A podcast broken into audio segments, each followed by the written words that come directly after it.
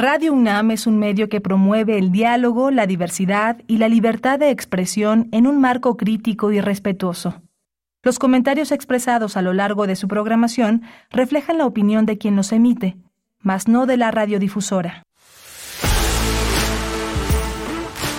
Radio UNAM presenta Prisma RU. Una mirada universitaria sobre los acontecimientos actuales. RU. Relatamos al mundo.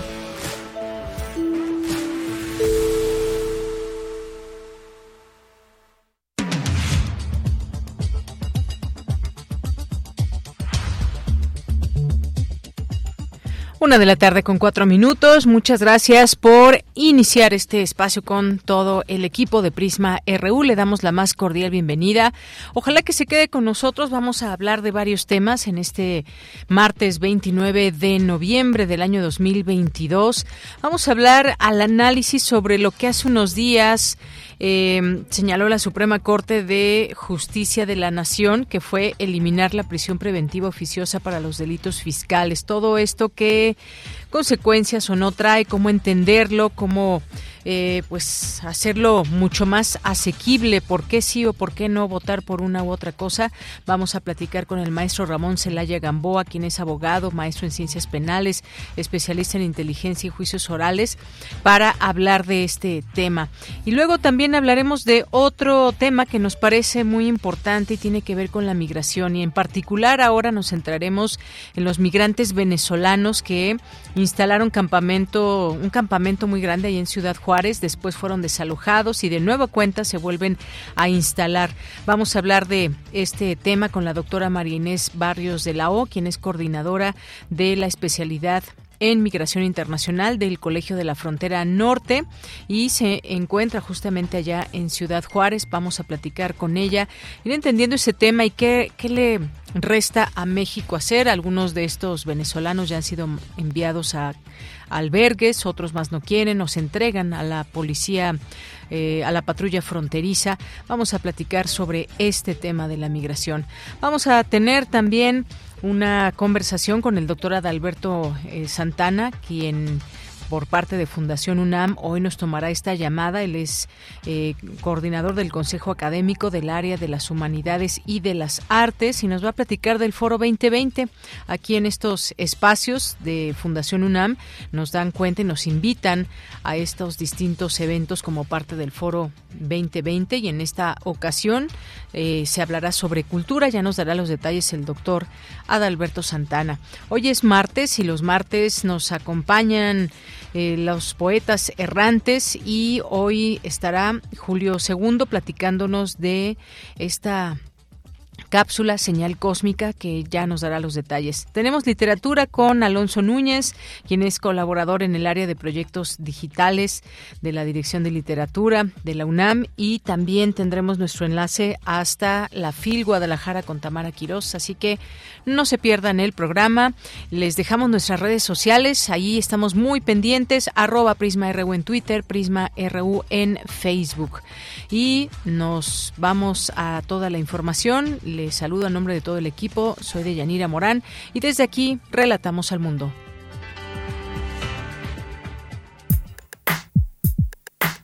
Relatamos al mundo. Relatamos al mundo.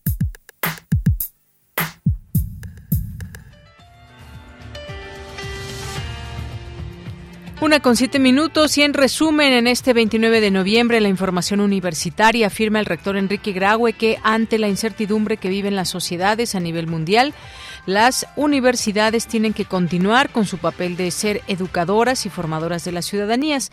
Participó el rector en la charla El futuro de las universidades en la sociedad del conocimiento, que se realizó en el marco de la edición número 36 de la Feria Internacional del Libro de Guadalajara. Resalta la doctora María Marván del Instituto de Investigaciones Jurídicas de la UNAM la importancia de cuidar nuestros datos personales. Es importante, necesario y urgente hablar de racismo porque implica hablar de violencia, señaló Cecilia Vicerra Souza de la Universidad Federal de Minas de Gerais, Brasil, durante el conversatorio Violencia y Racismo contra las Mujeres Afrodescendientes en América Latina. Y en la información nacional, el coordinador de Morena en la Cámara de Diputados, Ignacio Mier, informó que se pospuso la discusión de la reforma electoral del presidente Andrés Manuel López Obrador para el martes 6 de diciembre. Se tenía previsto discutir y votar hoy esta reforma constitucional. El líder nacional del PRI, Alejandro Moreno, afirmó que no importa cuándo se programe en el Pleno la discusión de la reforma electoral, su bancada votará en contra del dictamen.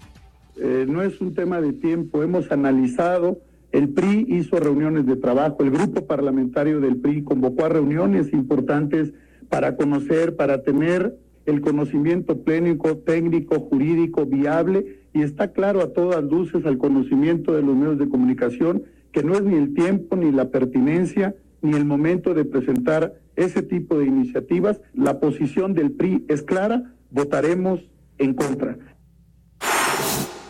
Y ante la decisión de los partidos opositores de bloquear la reforma electoral, el presidente Andrés Manuel López Obrador planea enviar la iniciativa de reforma a leyes secundarias este fin de semana. ¿Para qué espero? Si ya es de dominio público, que ya se pusieron de acuerdo, ya. Bueno, se pusieron de acuerdo desde hace muchos años, pero en esto, pues es muy claro de que no quieren ninguna reforma electoral porque quieren tener el control de los órganos electorales, del Consejo Electoral y del Tribunal Electoral. Yo quiero que este, antes de que termine el periodo se vote y como es una reforma legal, no se necesitan dos terceras partes de los votos. En más información, el subsecretario de Prevención y Promoción de la Salud, Hugo López Gatel, informó que México registra un, un crecimiento mínimo de casos de COVID-19. Señaló que, como se tenía previsto, se presentó un cambio en la tendencia de contagios, por lo que en las últimas cinco semanas hay mayor número de casos. En la información internacional, la OTAN ofrecerá ayuda para restaurar energía en Ucrania tras ataques con misiles rusos. Funcionarios estadounidenses y europeos anunciaron paquetes de ayuda que incluyen dinero en efectivo, equipos de transmisión de electricidad y más armas. Este martes las universidades chinas enviaron a los estudiantes a casa y la policía se desplegó en Beijing y Shanghai para evitar más protestas. Fuerzas de seguridad han detenido a un número indeterminado de personas y han intensificado la vigilancia. Hoy en la UNAM, ¿qué hacer? ¿Qué escuchar? ¿Y a dónde ir? La cinta Pinocho de Guillermo del Toro llega a las salas universitarias. La Filmoteca de la UNAM llevará a cabo la proyección de este clásico del cine internacional, ahora bajo el lente de Guillermo del Toro, en la Sala Julio Bracho del Centro Cultural Universitario y el Cinematógrafo del Chopo, así como una función especial al aire libre en la Casa del Lago Juan José Arreola. Consulta la programación completa de las funciones en el sitio oficial y las redes sociales de la Filmoteca de la UNAM. Te invitamos a revivir la entrevista que el crítico de cine Oscar Uriel realizó al actor Héctor Bonilla, fallecido el pasado 25 de noviembre, donde habló sobre sus inicios en el cine y teatro, así como experiencias y anécdotas de su paso por los escenarios y los sets de grabación.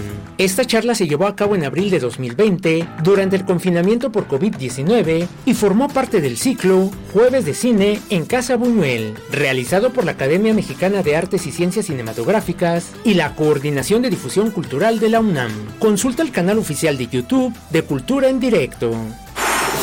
En el marco de las actividades de la Feria Internacional del Libro de Guadalajara, se llevará a cabo la presentación editorial de Poesía Viva, que se ve, que suena, a cargo de la Dirección de Literatura y Fomento a la Lectura de la UNAM. Se contará con la participación de Hernán Bravo, Anel Pérez, Magali Lara y Cintia García Leiva. La cita es hoy, en punto de las 16 horas, en el Salón G de la FIL Guadalajara.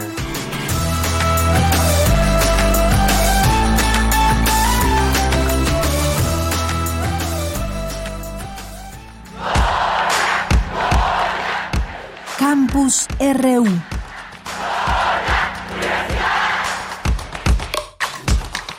13 horas con 13 minutos en nuestro campus universitario de este día destaca la doctora María Marván la importancia de proteger los datos personales sensibles, un tema muy importante en estos tiempos que y por qué la importancia de proteger, de resguardar nuestros datos personales, por qué son sensibles nuestros datos personales.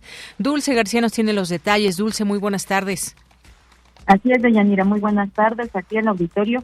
Deyanira, al hablar de confidencialidad de datos en el marco del Seminario Permanente de Bioética del Instituto de Investigaciones Jurídicas, la doctora María Marvan, académica de esta entidad universitaria, dijo que es necesario que estemos enterados de que en qué ocasiones nos pueden pedir estos datos y en qué ocasiones no.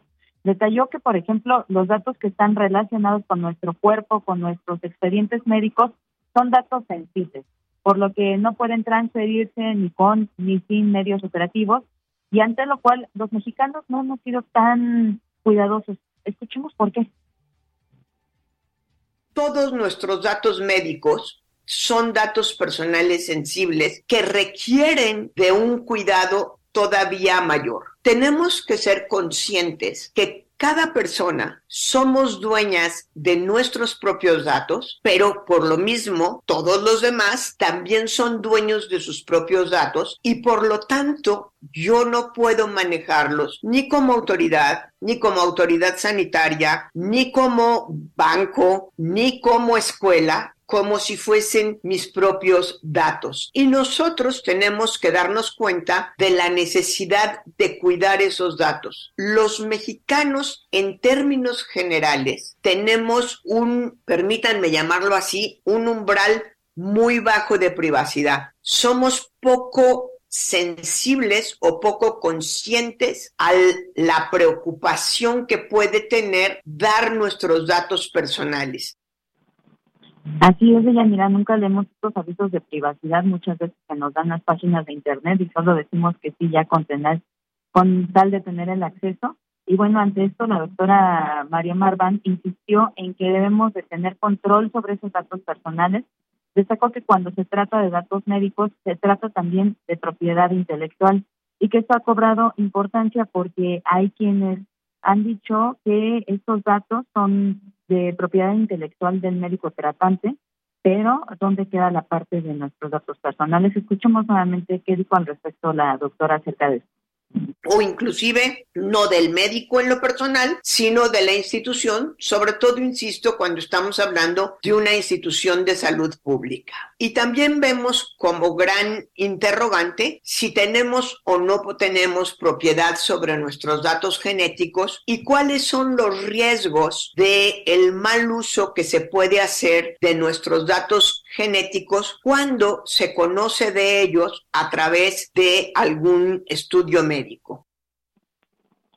Y bueno, de ahí que a veces no se nos quiera dar acceso al expediente médico de Yanira, ante lo cual la académica explicó algo muy importante, que el expediente clínico de una persona no es en realidad información pública bajo ninguna circunstancia, pero que sí se puede solicitar eh, el acceso a este por ser un dato personal y que el derecho a la salud en México hoy lo reconoce, eh, reconoce que tenemos derecho a acceder a este expediente médico completo. Es la información. Muchas gracias, Dulce. Muy buenas tardes. Gracias a ti. Muy buenas tardes. Bien, pues ahí la importancia de resguardar nuestros datos personales en materia de salud también. Hemos visto en otros momentos también, en general, muchos de nuestros datos que eh, pues se accede a través de nuestro celular, pero los datos, los datos eh, personales respecto a todo lo que refiere a nuestra salud también de igual manera importante resguardarlos, según nos da cuenta la investigadora del Instituto de Investigaciones Jurídicas de la UNAM, María Marván, la doctora María Marván. Vamos ahora con mi compañera Virginia Sánchez. La Facultad de Economía aborda en conversatorio la violencia y racismo contra las mujeres afrodescendientes en América Latina. Cuéntanos, Vicky, muy buenas tardes. Hola, ¿qué tal? Llamo muy buenas tardes a ti y al auditorio de Prisma RU. Es importante, necesario y urgente hablar de racismo porque implica hablar de violencia, de un crimen, y debe ser tratado como tal porque es un problema que a pesar de que es real, se niega y así se evita el erradicarlo y se le fortalece. Y también porque las sociedades fueron fundadas con base a una jerarquía racial. Así lo señaló Cecilia Vicerra Sousa de la Universidad Federal de Minas Gerais, Brasil, al abordar la importancia de hablar de este tema y lo hizo durante el conversatorio Violencia y Racismo contra las Mujeres Afrodescendientes en América Latina, cómo construir una agenda antirracista, organizado por la Facultad de Economía de la UNAM en el marco de las actividades del 25N por la eliminación de la violencia contra las mujeres. Escuchemos a Cecilia Vicerra es una estrategia muy sofisticada de perpetuación, de manutención del racismo, porque se niega. Y cuando yo niego algo, yo pongo eh, por debajo del tapete, aquí decimos la expresión, no enfrentamos y no buscamos maneras de enfrentarlo. Y también porque nuestras sociedades latinoamericanas fueron fundadas en la dimensión de la jerarquía racial. Entonces, la idea de raza se creó, se puse algunos individuos como raza superior, otros como raza inferior, y todo lo que vivimos se constituye a partir de esta jerarquía. Por su parte, Astrid Cuero de la SESMEC UNICACH de San Cristóbal de las Casas detalló que el racismo institucional es aquel que se expresa y reproduce en todas las instituciones sociales y se ubica en un término medio de la estructuración de las relaciones sociales. Escuchemos. Yo lo veo como un tema sobre todo de las normatividades que fijan estas instituciones sociales y que impiden el acceso a derechos a los grupos inferiorizados por la raza o los grupos racializados, ¿no? Entonces, pues estaríamos hablando de todo tipo de instituciones educativas, políticas, económicas, el propio Estado, que tal vez es una de las instituciones que más reproduce y más tiene capacidad de afectar las vidas de las personas afrodescendientes indígenas y particularmente de las mujeres afro. En tanto, Leida Violeta Vázquez Cisneros de la colectiva de mujeres afromexicanas en movimiento señaló que para empezar a construir una agenda antirracista se debe reconocer que desde la academia la educación ha sido eurocentrista y por lo tanto se deben abrir los espacios a otros conocimientos también importantes. Escuchemos la palabra y el pensamiento de las mujeres negras a través de la historia, de estas resistencias, de estas luchas históricas, han aportado mucho en la construcción precisamente de nuestras sociedades, en la cultura. Entonces, reconocer eso, que la academia, lo que se imparte hasta hoy en las escuelas es una educación eurocentrada y muy, muy blanca. Los autores son europeos o griegos o no sé qué, y ese es el conocimiento válido. Entonces, creo que abrir los espacios para otros conocimientos y bueno, pues esto es lo que escuchamos en el conversatorio Violencia y Racismo contra las Mujeres Afrodescendientes en América Latina, cómo construir una agenda antirracista. Este es el reporte. Gracias, Vicky. Muy buenas tardes. Buenas tardes. Buenas tardes, Vicky. Gracias por esta información. Nos vamos ahora con Cristina Godínez. Rinden homenaje a Jorge López Páez en el centenario de su nacimiento. Adelante, Cristina. Hola, ¿qué tal, Deyanira? Un saludo para ti y para el auditorio de Prisma RU. Jorge López Páez nació en Huatusco, Veracruz, el 22 de noviembre de 1922. Estudió Derecho y realizó estudios en la Facultad de Filosofía y Letras de la UNAM. También fue coordinador de talleres literarios y colaborador en publicaciones como Cuadernos Americanos, El Nacional, México en la Cultura, Novedades, Prometeus y otros. En el homenaje que le rindió el Centro de Enseñanza para Extranjeros, el escritor Jorge Serna consideró que López Páez es un escritor muy valioso que merece ser conocido por las nuevas generaciones. Las efemérides son una buena ocasión para valorar en su justa medida las aportaciones de un escritor y devolverlo al escaparate de la actualidad. Jorge López Páez, cumpliría 100 años, fue un prolífico autor de cuentos y novelas cortas con una rara sensibilidad para atesorar y transmitir los sueños, las intuiciones, los descubrimientos y los terrores de la niñez.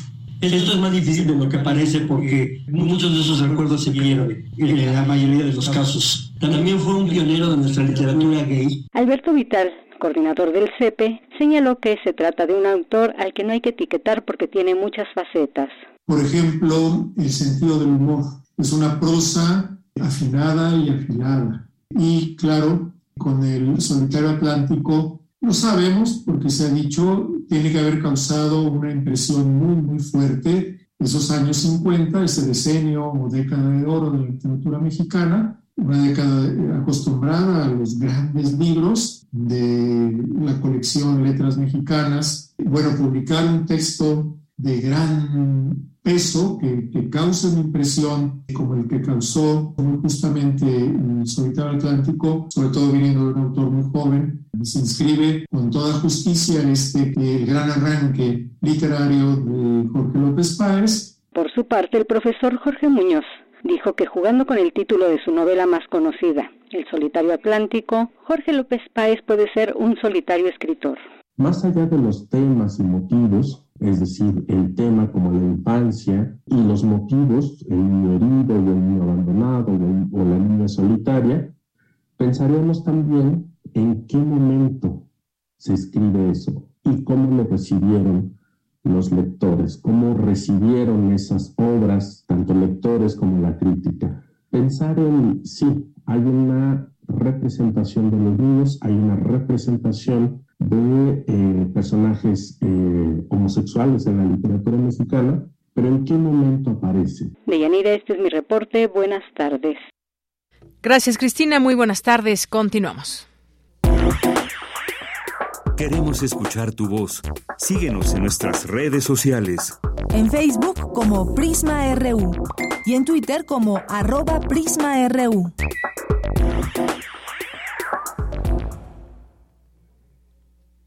Bien, continuamos, continuamos una de la tarde con 24 minutos y estamos por contactar al maestro Ramón Celaya Gamboa para que nos hable de esta eliminación de la prisión preventiva oficiosa para delitos fiscales que llevó a cabo, que aprobó la Suprema Corte de Justicia de la Nación hace unos días.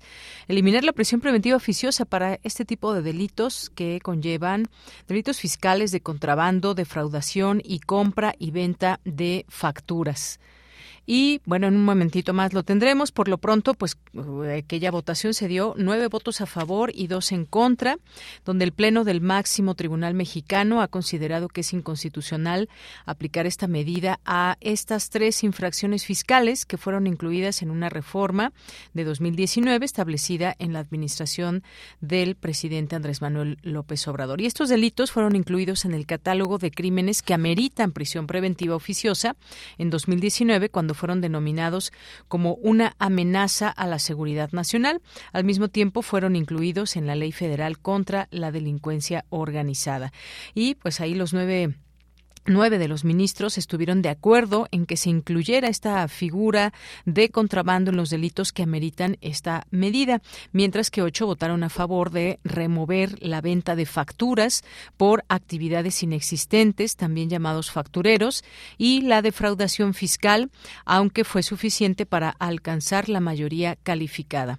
Y bueno, pues en un momento más tendremos esta, esta charla para pues entender bien cómo es que de pronto pues entendemos que hay delitos que son muy graves y en lo que se hace la investigación se pasa por todo un proceso y en este caso pues está también la prisión preventiva oficiosa para los delitos fiscales. De eh, y en este sentido pues a ver cómo se dan estos datos. Bueno, vamos a regresar con este tema, pero antes nos vamos a ir con la doctora María Inés Barrios de la O, quien es coordinadora de la especialidad en migración internacional del Colegio de la Frontera Norte. Ella se encuentra allá en Ciudad Juárez y vamos a platicar sobre ese tema de la migración, específicamente esta situación que hay con los migrantes venezolanos. ¿Qué tal, doctora? Bienvenida, muy buenas tardes. Hola, buenas tardes. Gracias por tomarnos esta llamada. Pues, ¿qué está pasando en esta zona más allá de que sabemos que pues el problema de la migración es muy amplio, es muy grande y conlleva pues muchas situaciones? Habíamos visto estas eh, estas caravanas de migrantes provenientes de distintos lugares, pero ahora en particular pues están este grupo de migrantes venezolanos y que han sido desalojados de un lugar que estaban en campamento y eh, pues se instalaron ahora en otro lugar. Se habla de unos 300 más o menos. ¿Cómo ir entendiendo este tema? Y bueno, pues además de lo que significa el problema de la, de la migración, ¿qué es lo que vemos ahorita con estos, eh, este grupo de venezolanos, doctora?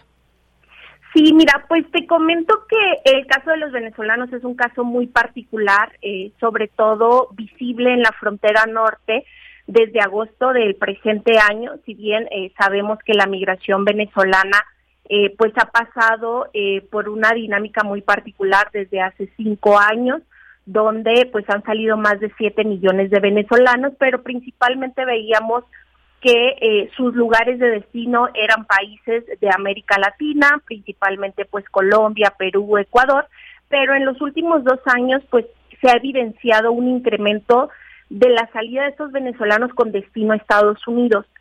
Eh, sin embargo, el último año o el último semestre lo que hemos visto, más allá de que su destino es Estados Unidos, es el tránsito que han tenido por territorio mexicano.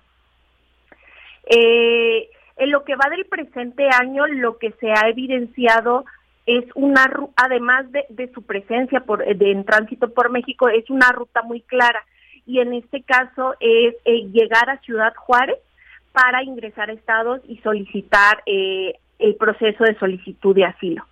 Sin embargo, eh, ante el incremento del flujo migratorio, eh, en el caso particular de Ciudad Juárez, pues se instaló un campamento por parte de las autoridades migratorias estadounidenses, particularmente el CBP, para eh, recepción de estas personas. Eh, por darte un dato, en septiembre del 2022 ingresaron por el, el, sector del Paso, Texas, más de 20 mil personas de origen venezolano a Estados Unidos.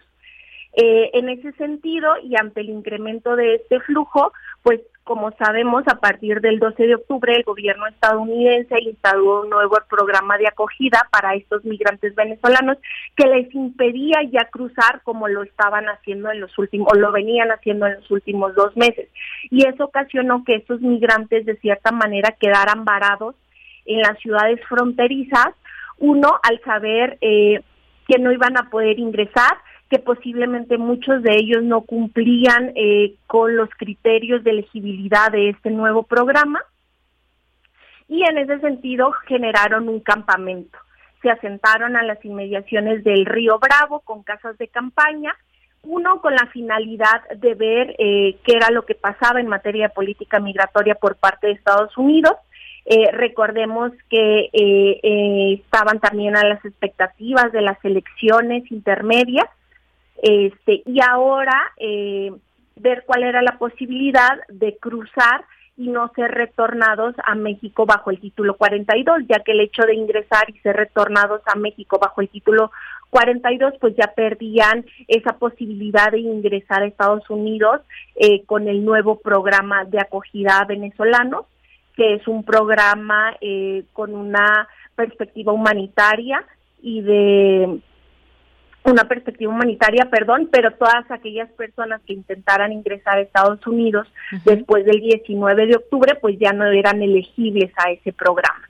Eh, en este sentido, eh, desde el 12 de octubre que se instaló este campamento, estamos hablando que tienen más, tenían más de un mes, eh, se hicieron varios intentos e invitaciones por parte de las autoridades a que las personas eh, se fueran a espacios de atención, principalmente albergues de la ciudad, esto con la finalidad de disminuir eh, los riesgos que pudiera ocasionar. Uno, por, al estar en las orillas del río Bravo y dos, por las cuestiones climatológicas. En Ciudad Juárez tenemos un clima muy extremo y desde justo desde de inicios de octubre pues hemos eh, sido parte de las entradas de varios frentes fríos.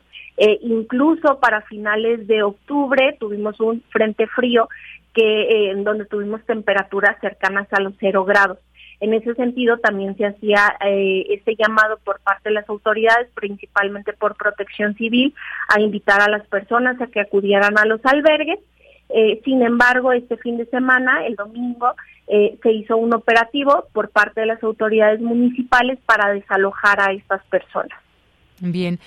Pues, eh, pues sí, una situación que se tiene aquí en México, cómo, cómo se apoya, por ejemplo, desde el Instituto Nacional de Migración, estos trámites se habla para obtener una cédula y poderles brindar la posibilidad de buscar un empleo. Muchos de estos venezolanos, porque usted me hablaba de un total aproximado de 7 millones de venezolanos que han salido en los últimos años y que se han insertado pues en distintos lugares, algunos sí han logrado cruzar a Estados Unidos, otros tantos se quedan en México hemos visto también cómo se han, digamos, eh, pues ya están viviendo aquí en nuestro país, muchos de ellos y los que tienen posibilidades con trabajo, ya sus familias asentadas, con sus hijos en las escuelas. Lo hemos visto, hemos visto este incremento de personas de Venezuela que han llegado a nuestro país, pero estamos hablando de estos grupos que son, digamos, los más afectados en cuanto a economía, que están pues en situación de, de pobreza y no sé qué tanto pueda ayudar el hecho pues pues, de brindarles eh, un empleo con qué tipo de características, qué características se pueden eh, tener para pues mantener una familia y demás. Es un es una situación que que le cae al gobierno de México por una parte, pero por otra también esta relación bilateral que se tiene. ¿Cómo pues cómo hacer esta este seguimiento desde ambas eh, desde ambas partes de, de en este caso Estados Unidos y México? ¿Qué tendría que haber para que pues se digamos, no regularicen estos eh, flujos de migración porque yo sé que es muy difícil y Estados Unidos pues tiene muy controlada su frontera, pero ¿qué es lo que resta o qué le corresponde a un Instituto Nacional de Migración, a la autoridad mexicana? ¿Cómo se podrían resolver estas situaciones?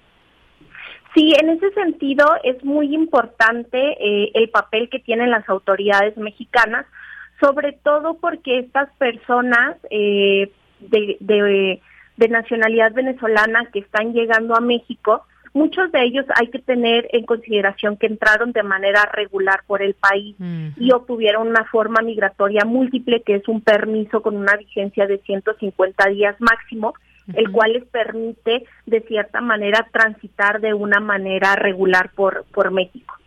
Eh, sin embargo, eh, vimos eh, que durante su tránsito es cuando se dio este cambio eh, repentino por parte de las autoridades migratorias estadounidenses, que ahí es un punto importante porque eh, el gobierno estadounidense sabía que había un tránsito significativo de migrantes venezolanos.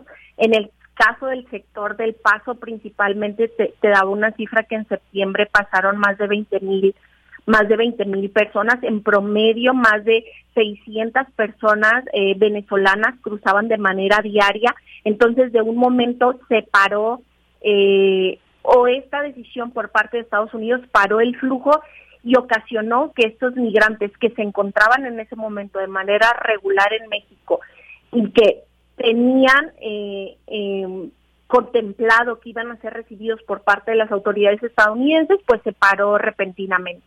En ese sentido, y muchas de estas personas están siendo retornadas, aunque intentan cruzar, están siendo retornadas a México bajo el título 42. En ese sentido, yo creo que el gobierno mexicano tiene la responsabilidad de atender, sobre todo porque está siendo permisible a que Estados Unidos esté regresando a personas de origen no mexicano a territorio mexicano.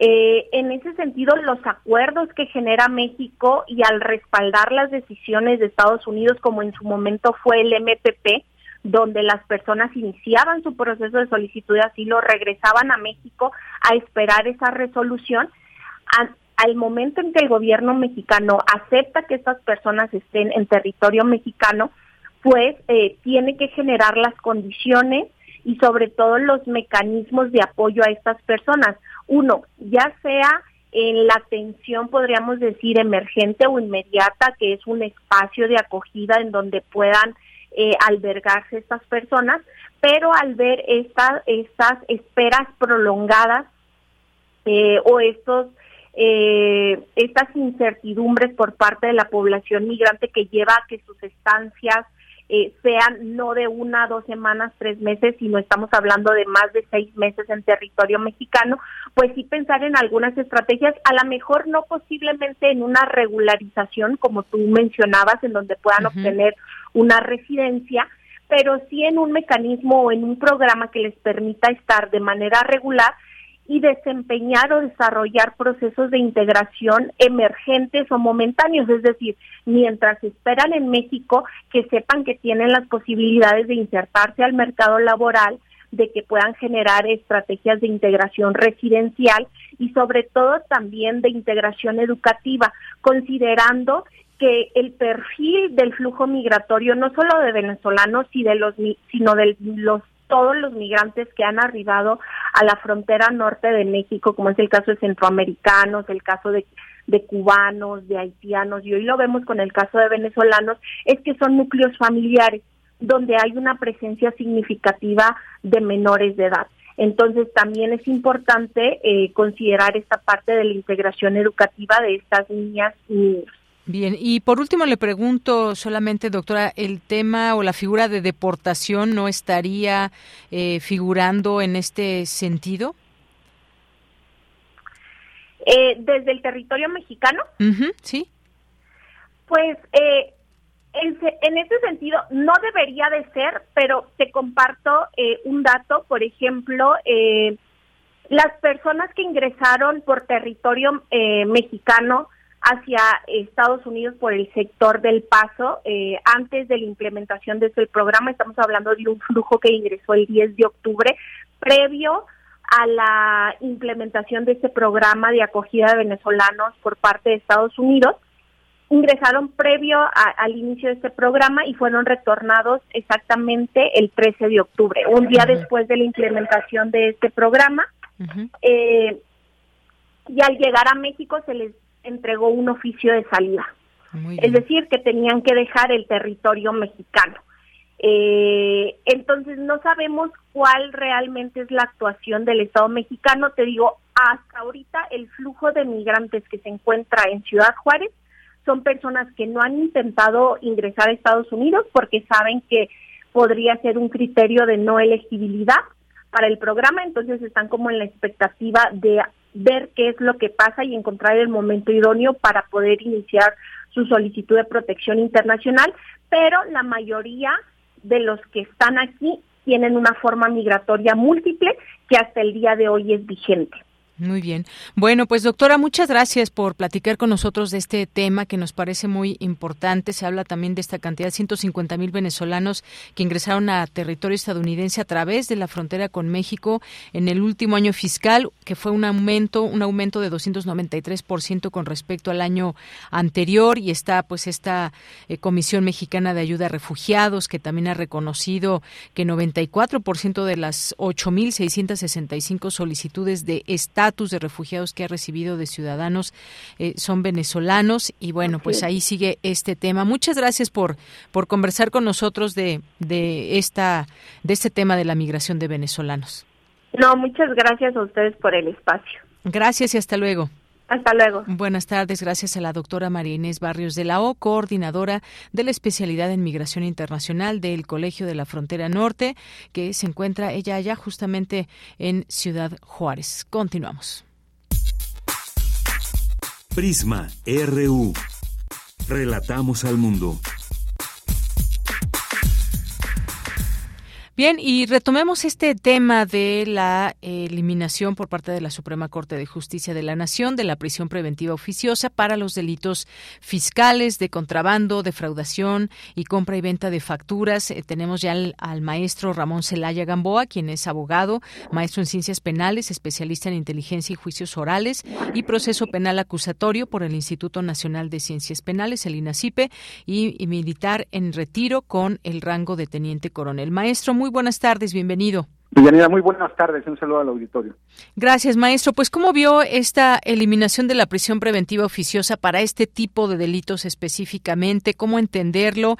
Y, por supuesto, que queremos acabar con, pues, con delitos o, o hacer una especie de prevención de situaciones que nos llevan a tener delitos como estos de contrabando, defraudación, compra-venta de facturas. ¿Cómo vio usted esta, pues, esta, esta sesión que hubo hace unos días y finalmente cómo queda este, este tema de la prisión preventiva oficiosa.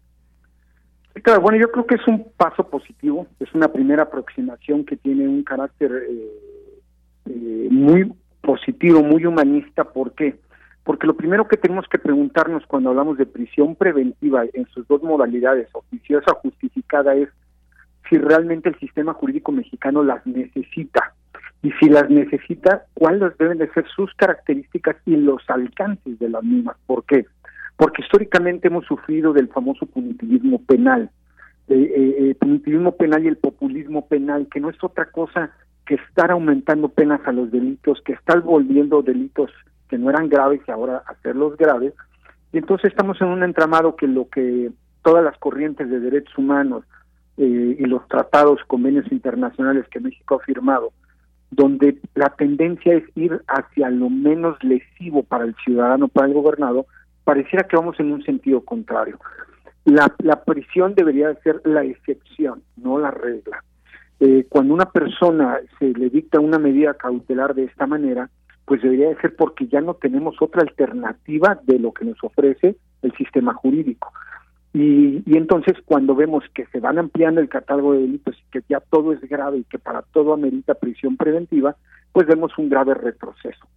Eh, es, esta, ¿Por qué digo que es una primera aproximación, un primer paso? Porque obviamente no era lo que se buscaba todos, eh, muchos opinionistas, líderes de opinión académicos decían que el, fondo era eliminar la prisión preventiva totalmente.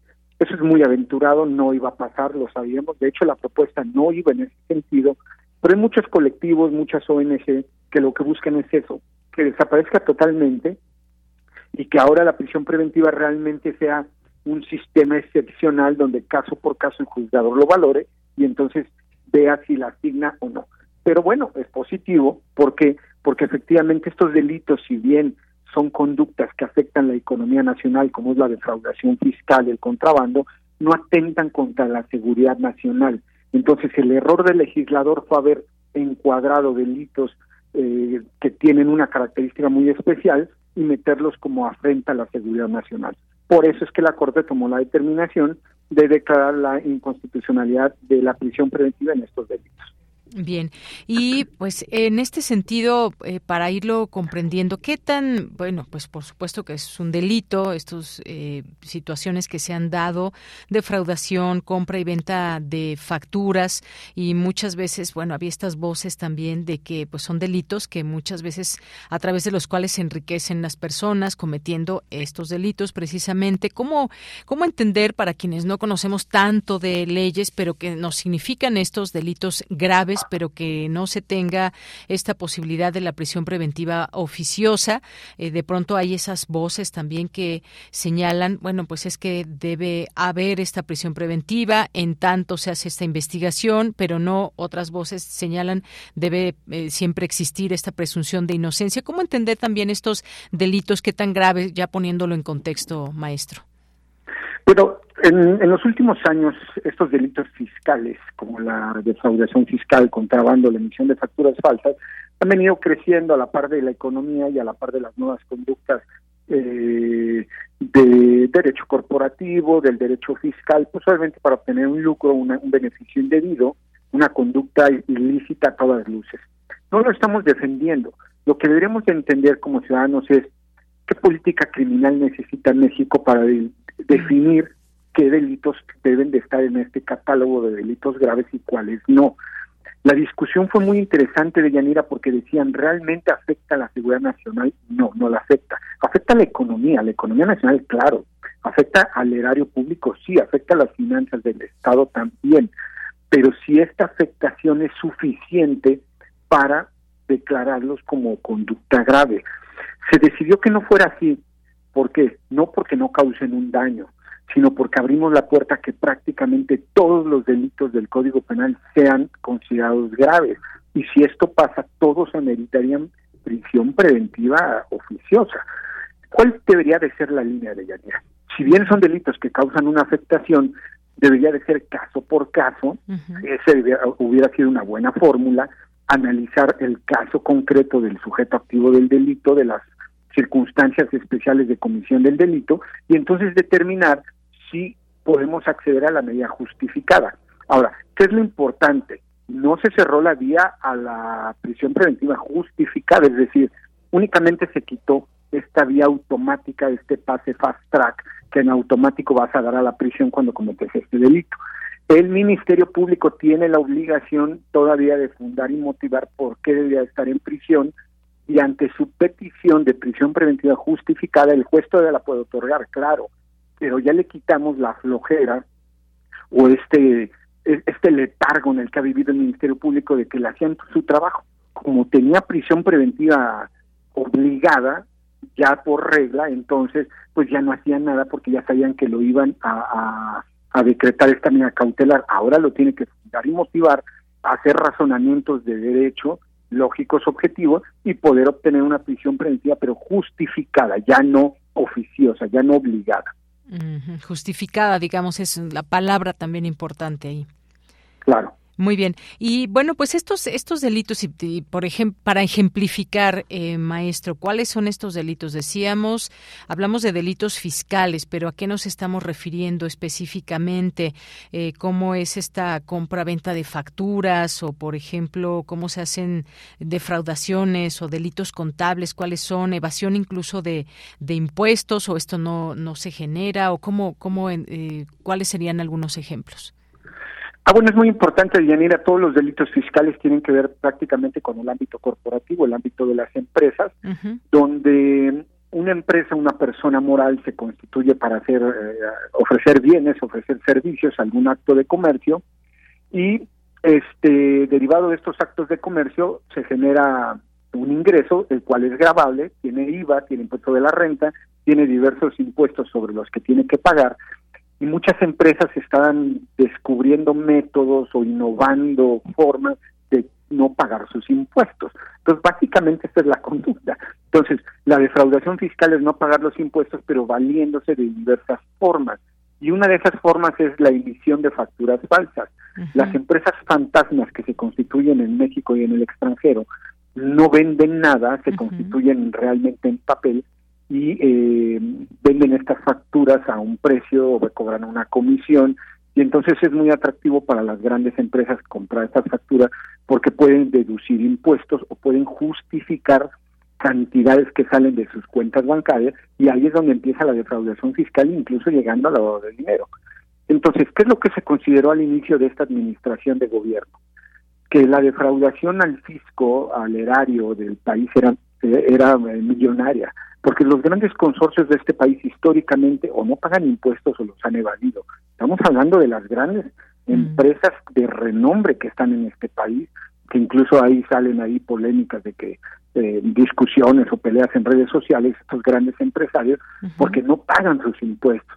Entonces, el gobierno no creo que fuera una buena una mala medida dijo bueno entonces no quieren pagar se los vuelvo grave incluso se los catalogo como delincuencia organizada y con la amenaza del punitivismo de la cárcel, me pagas o me pagas. Eh, una primera aproximación podría parecer bueno como medida eh, pues medida de, de, coacción para que puedan pagar. Pero si vamos al fondo del asunto de Yanira, el fondo es los derechos humanos, el principio pro persona y hasta dónde debe de proteger. Por eso yo te decía al principio es qué política criminal necesitamos para que en base a esa determinemos hasta qué grado limitamos los derechos humanos de los gobernados para ver si les sometemos a prisión cuando no han sido llevados a un juicio. Porque a ver, el quid del asunto de Yanira hay que decirlo fuerte y claro. Más allá de la prisión preventiva oficiosa o justificada es que son penas anticipadas, así han sido considerados por la doctrina internacional, porque ya te están metiendo a la cárcel y todavía no tienes un juicio y todavía no ha sido determinada tu responsabilidad por medio de un juicio. Entonces, ¿cuál es el reto? Armonizar la presunción de inocencia, el principio de presunción de inocencia que está consagrado en la Constitución, armonizarlo con la imputación penal, con esta facultad de la acción penal que tiene el Ministerio Público para tratar de lograr un equilibrio, tratar de respetar los derechos humanos proteger obviamente los bienes jurídicos tutelados, como sería la economía nacional, las finanzas públicas, y entonces realmente caso por caso concreto poder dictar una medida que el caso lo merite. Pues sí, efectivamente, caso por caso.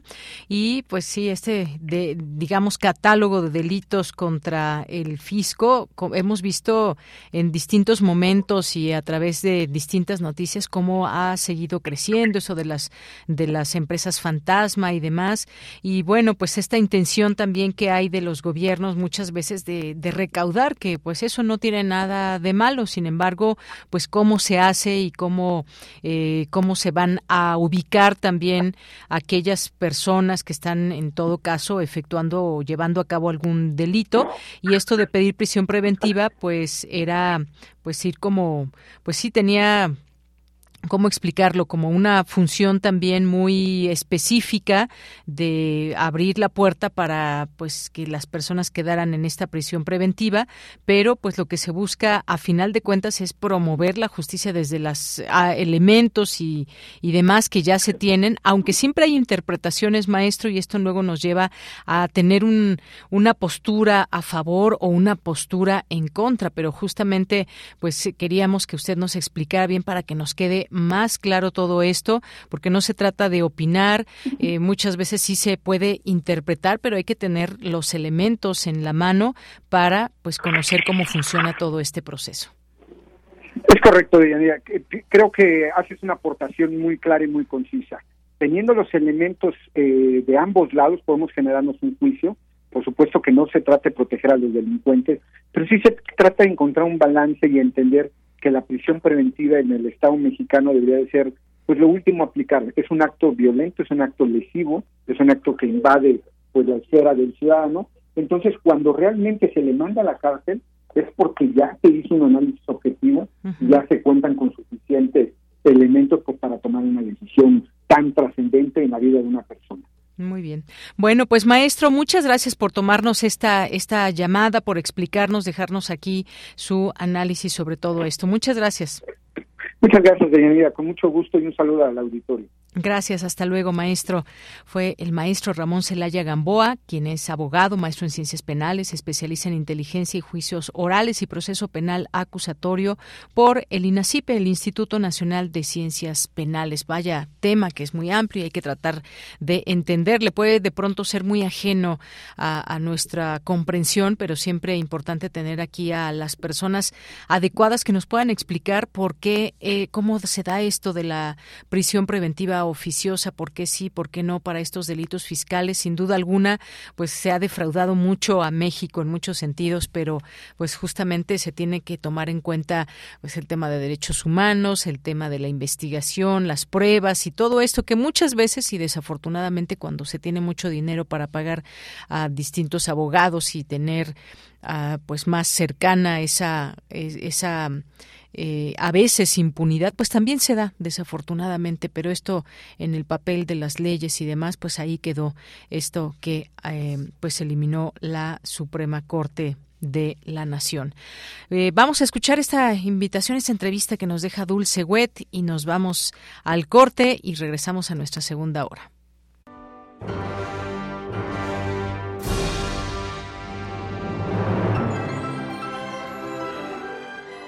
Muchísimas gracias por esta invitación para estar aquí en este programa Prisma RU.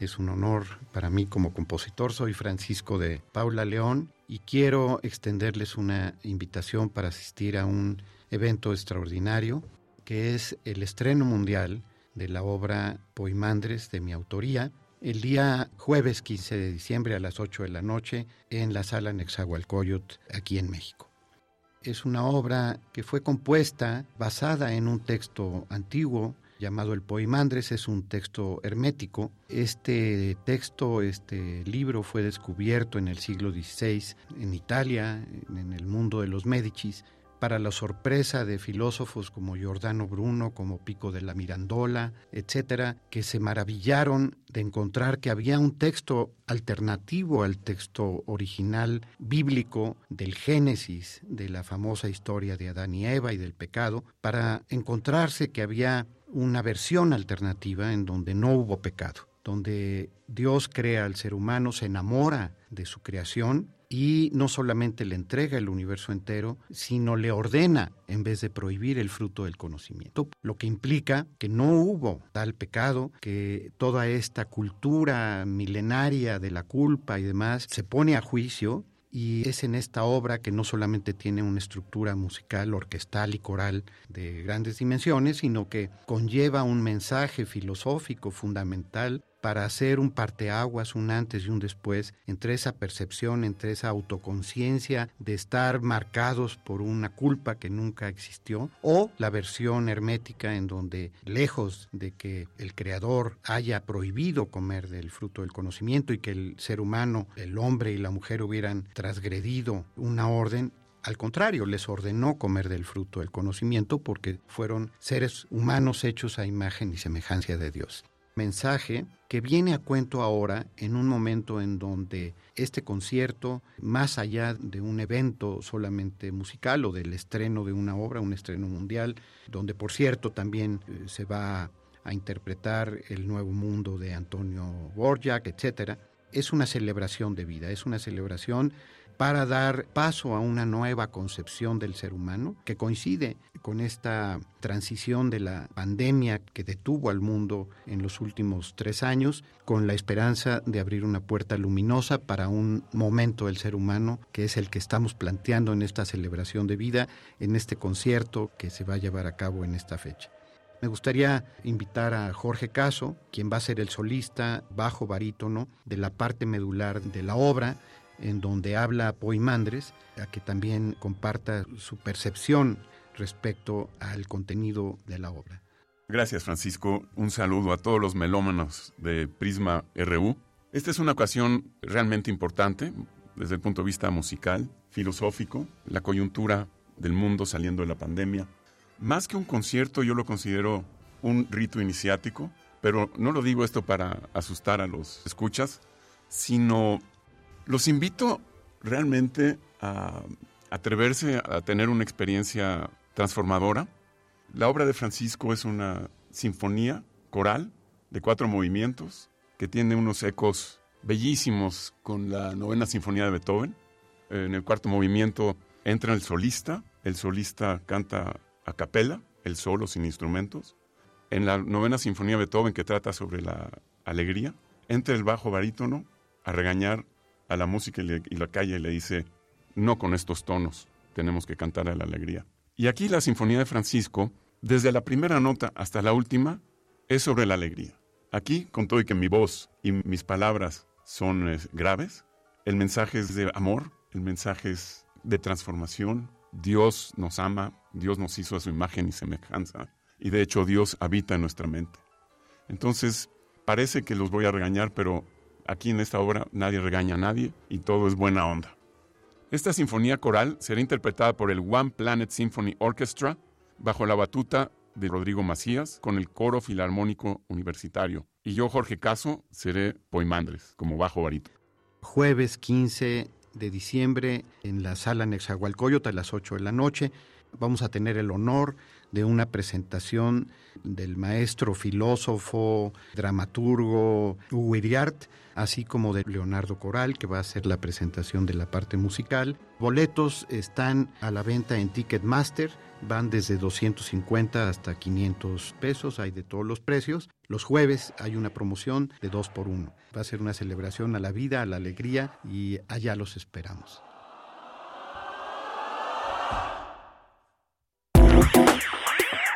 Queremos escuchar tu voz. Síguenos en nuestras redes sociales. En Facebook como Prisma RU y en Twitter como arroba PrismaRU.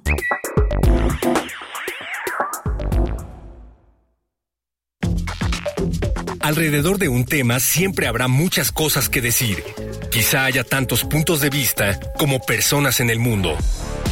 Únete a la revista de la universidad donde convergen las ideas. Jueves a las 16 horas, después del corte informativo. Disentir para comprender.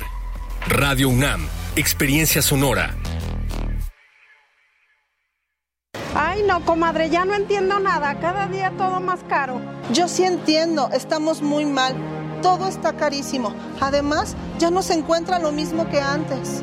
En México, Vivimos una crisis alimentaria. La inflación y la falta de seguridad han generado carestía de alimentos y precios altísimos. En el PRD proponemos un plan de emergencia alimentaria que garantice el acceso a los alimentos a precios justos. PRD. Las modas vienen y se van. Y hoy, el cristal o metanfetamina está de moda. Pero lo que viene y no se va son sus efectos dañinos. El cristal quita el hambre y el sueño, provocando alucinaciones y psicosis. Es muy agresivo para el cuerpo y la mente. Ahora el narco le añade fentanilo para engancharte desde la primera vez. Y el fentanilo mata. No te arriesgues. Si necesitas ayuda, llama a la línea de la vida, 800-911-2000. Secretaría de Gobernación, Gobierno de México. Escritores, lectores, editores, intercambio de ideas. Todo esto en un espacio dedicado a la literatura. Feria Internacional del Libro de Guadalajara 2022. Sharjah y la cultura árabe son los invitados de honor. Transmisión especial de Escaparate 961 desde esta gran fiesta editorial. De lunes 28 de noviembre al viernes 2 de diciembre a las 17 horas.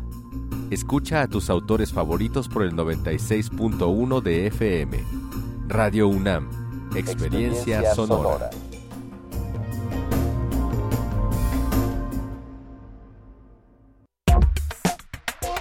Tu opinión es muy importante. Escríbenos al correo electrónico prisma.radiounam@gmail.com.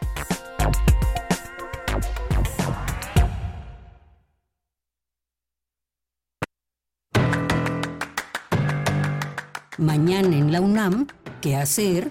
¿Qué escuchar? ¿Y a dónde ir? El Jardín Botánico de la UNAM organiza la Venta Botánica Navideña 2022, donde podrás adquirir artículos inspirados en la naturaleza. Con tu compra contribuyes a la recuperación de las colecciones de plantas vivas del Jardín Botánico. La Venta Botánica Navideña 2022 se lleva a cabo del 28 de noviembre al 10 de diciembre en un horario de lunes a viernes de 9 a 17 horas y los sábados de 9 a 15 horas. Para mayores informes visita las redes sociales del Jardín Botánico de la UNAM. La Dirección General de Atención a la Comunidad organiza el foro Enseñanza de Ciencias a Personas con Discapacidad Visual, que se llevará a cabo el primero de diciembre, en punto de las 11 horas, en Ciudad Universitaria. Realiza tu registro previo a través de las redes sociales de la Dirección General de Atención a la Comunidad. El Museo Universitario del Chopo te invita a visitar la exposición La isla quiere decirme algo, del artista mexicano Eduardo Avaroa, quien visitó la isla de Capiti, una de las primeras reservas naturales en el mundo. El artista tuvo que anotarse en una lista de espera y acudir a la expedición en grupos pequeños por un periodo de dos días solo se le permitió llevar una cámara pequeña y un micrófono. El resultado fue el material audiovisual titulado La isla quiere decirme algo. Esta exposición se encuentra disponible en el Museo Universitario del Chopo hasta marzo de 2023. Recuerda que en todos los museos universitarios es indispensable el uso de cubrebocas. Para Prisma RU, Daniel Olivares Aranda.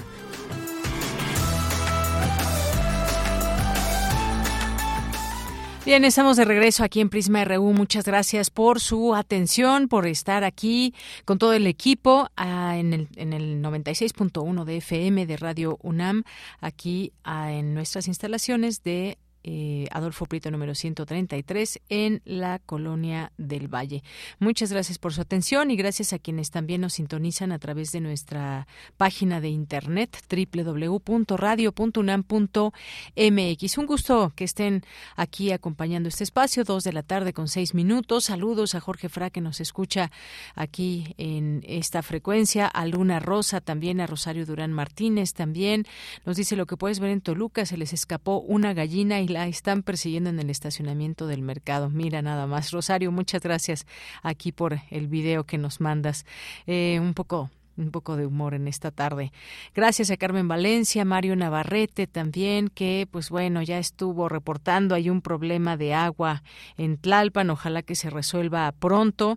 Ya también pues las autoridades de de la Ciudad de México, que por lo que veo contestaron también ya este mensaje y pues que sirva de hacer estas redes para que se atiendan estos y muchos otros tantos problemas que podemos tener en nuestras comunidades o en este caso en la Ciudad de México. HTJL, muchas, muchos saludos. El Zarco también, muchas gracias. Gracias a Jorge Morán Guzmán en relación a la confidencialidad de datos. Sugiere una entrevista sobre seguridad informática. Otra en auditoría informática. La Federación de Asociaciones Mexicanas de Informática AC puede servir eh, para una referencia más amplia. Muchas gracias, Jorge. Lo tomamos en cuenta, por supuesto, siempre hablar de datos personales. En este caso fue de datos personales referentes a la salud, pero pues los datos abarcan mucho más también, más allá del, tema de la salud. Muchas gracias y gracias aquí por tus, por tus saludos y la sugerencia, por supuesto. Eh, feliz martes, sonreír porque la alegría rejuvenece, nos dice Rosario Durán Martínez. Muchas gracias, Rosario. Eh, Turcaret, también muchos saludos. Mandamos saludos a David Castillo Pérez, aquí presente. Muy buenas tardes a todos los que hacen posible este gran noticiero universitario y, por supuesto, a todos y todas los radionautas. Muchas gracias, David. Salvador Medina, muchos saludos. A la doctora María Cristina Rosas, que pues recientemente también eh, obtuvo un reconocimiento, un premio. Le mandamos siempre nuestros mejores deseos, saludos y aquí pues también importante su colaboración en este espacio. El premio Universidad Nacional, ni más ni menos para la doctora María Cristina Rosas, a quien enviamos un saludo desde aquí.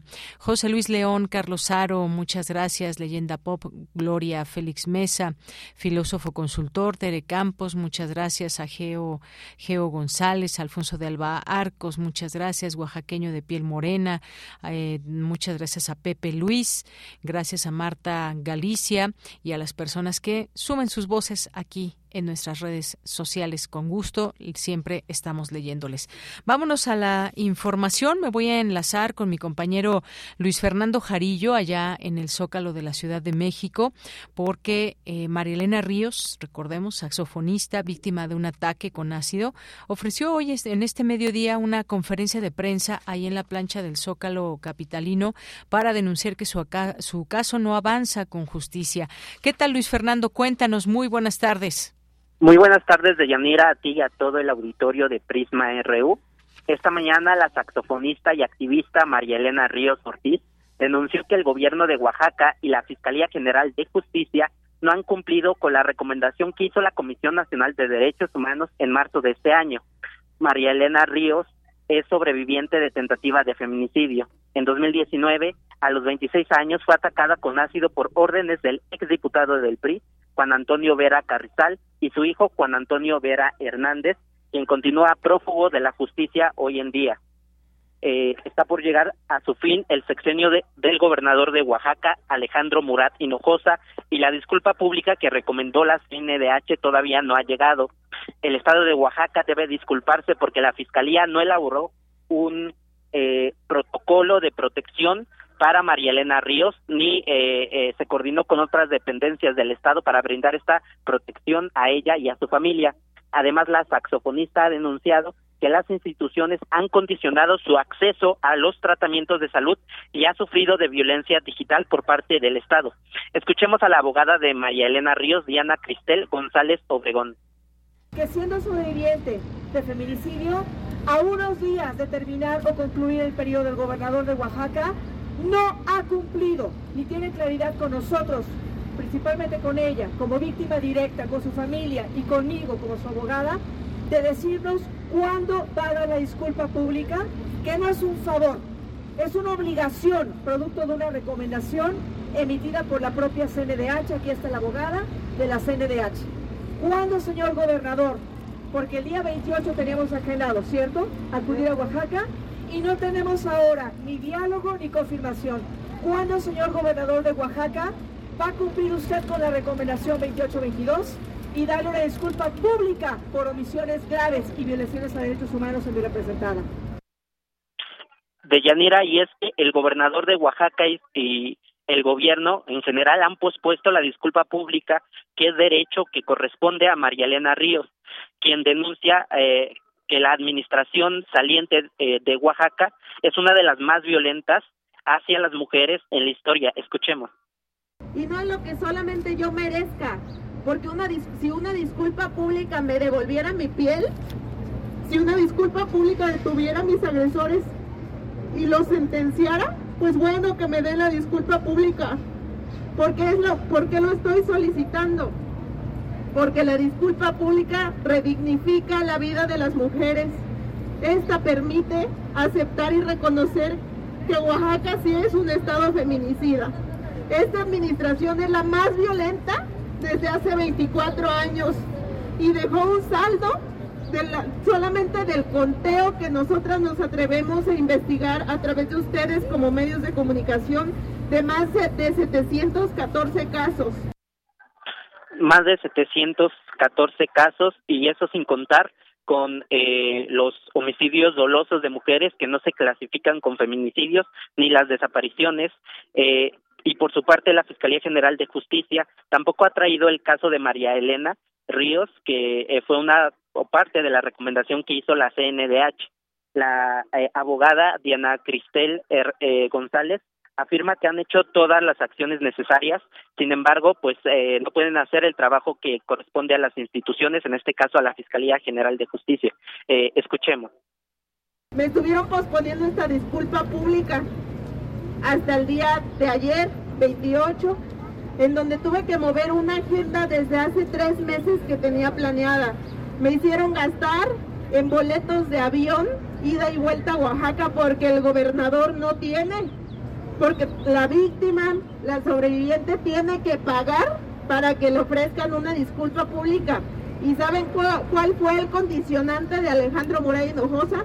Que estuviera presente la presidenta de la CNH, Rosario Piedra, si no, no me daba una disculpa pública.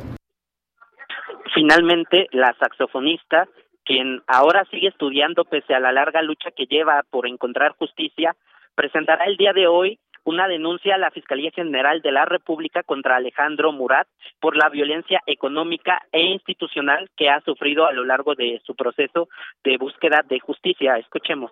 Por eso quiero denunciar a Alejandro Murat, porque efectivamente hoy traigo una denuncia a la Fiscalía General de la República que se va a entregar el día de hoy por toda la violencia económica, institucional y de género que ese tipejo que ni nació en Oaxaca, que ni creció en México, hoy quiere gobernar, usurpar una silla de poder.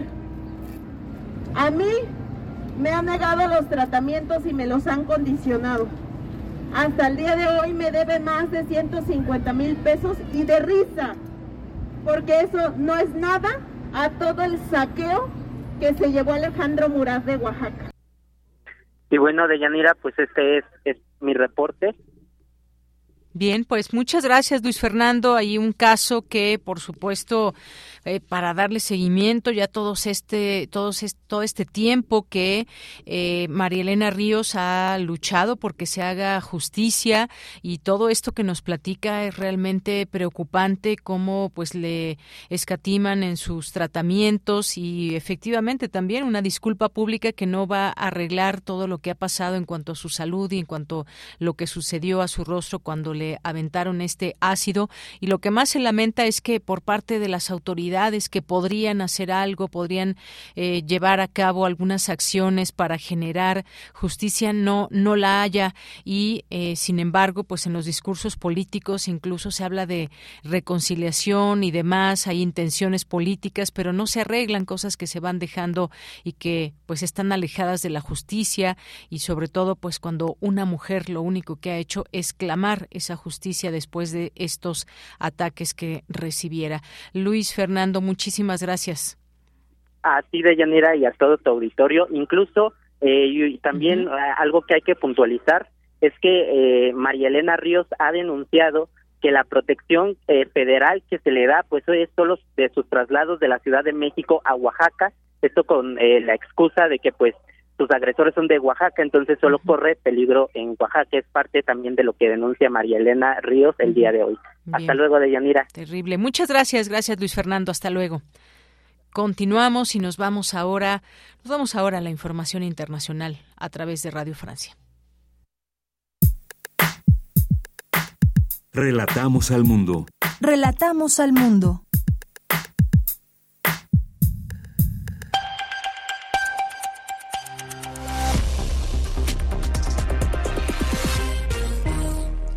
Bienvenidos al flash informativo de Radio Francia Internacional. Vanessa Litron nos acompaña en los controles técnicos. Es martes 29 de noviembre. Noticias.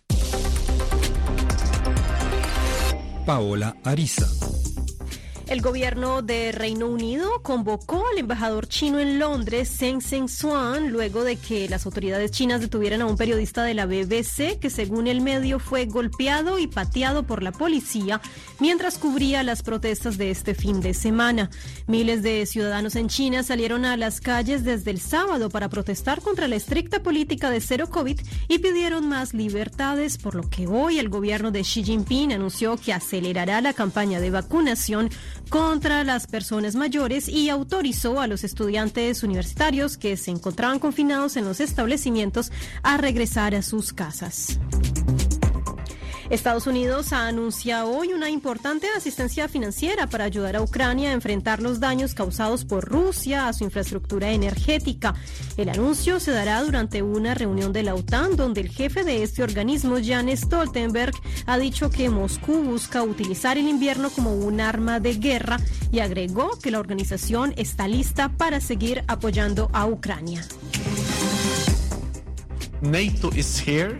La OTAN está aquí, la OTAN está abierta y la OTAN está lista para defender cada centímetro del territorio aliado. En respuesta a la invasión de Ucrania, en toda regla por parte de Rusia, estamos elevando la preparación de nuestras tropas y hemos duplicado el número de grupos de combate de la OTAN de 4 a 8. 4 to 8.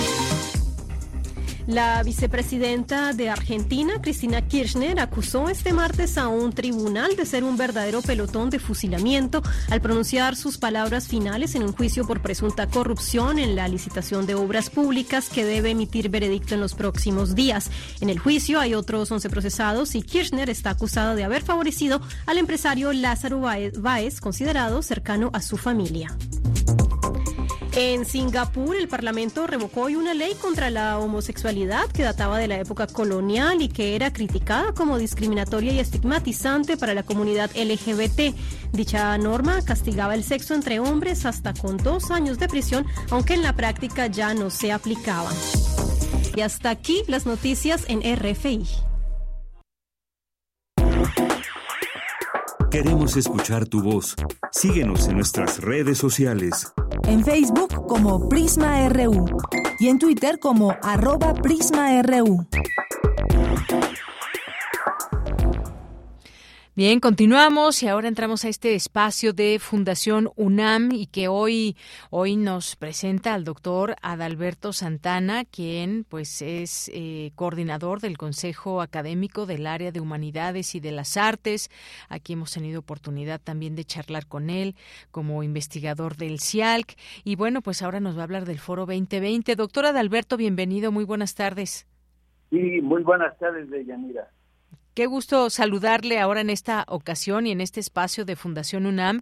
Pues doctor, cuéntenos qué vamos a tener en este foro 2020, ya su novena edición, diseñando el futuro, porque se va a hablar en esta mesa 5 de cultura. Cuéntenos, doctor, por favor.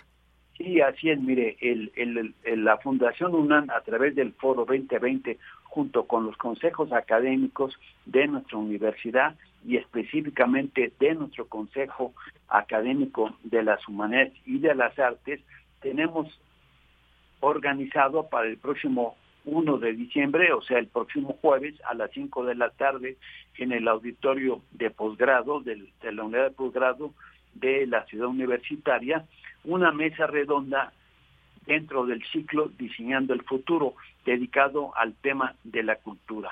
Y ahí van a participar tres destacados universitarios, la doctora Diana Tamara Martínez Ruiz, quien es coordinadora de la igualdad de género de nuestra universidad, el doctor Francisco Martín Peredo Castro, quien es profesor de la Facultad de Ciencias Políticas y Sociales, y la doctora María de la Mercedes Sierra, también profesora de la Facultad de Estudios Superiores Cotitlán. Ellos tres van a tocar tres aspectos fundamentales de nuestra cultura mexicana en nuestros tiempos y hacia dónde van estos aspectos de la cultura. Especialmente la doctora María de las Mercedes va a hacer una exposición relativa a los 100 años del muralismo y las perspectivas del desarrollo del muralismo en nuestros días.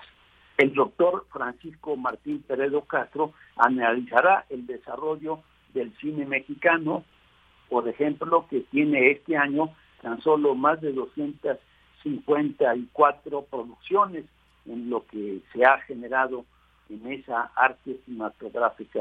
Y la doctora Diana Tamara Martínez pues va a analizar ese tema tan medular de nuestros días como es la violencia por razón, que se llama así por razones de género, ¿sí? tomando en cuenta que frente a este fenómeno debe darse la prevención, la atención, la investigación sobre un tema tan importante sobre las perspectivas de género de nuestros días. Estos serían, digamos, en términos generales, los aspectos que se van a tocar en esta mesa de cultura. Como verá, pues los tres tienen que ver con expresiones culturales de nuestro tiempo.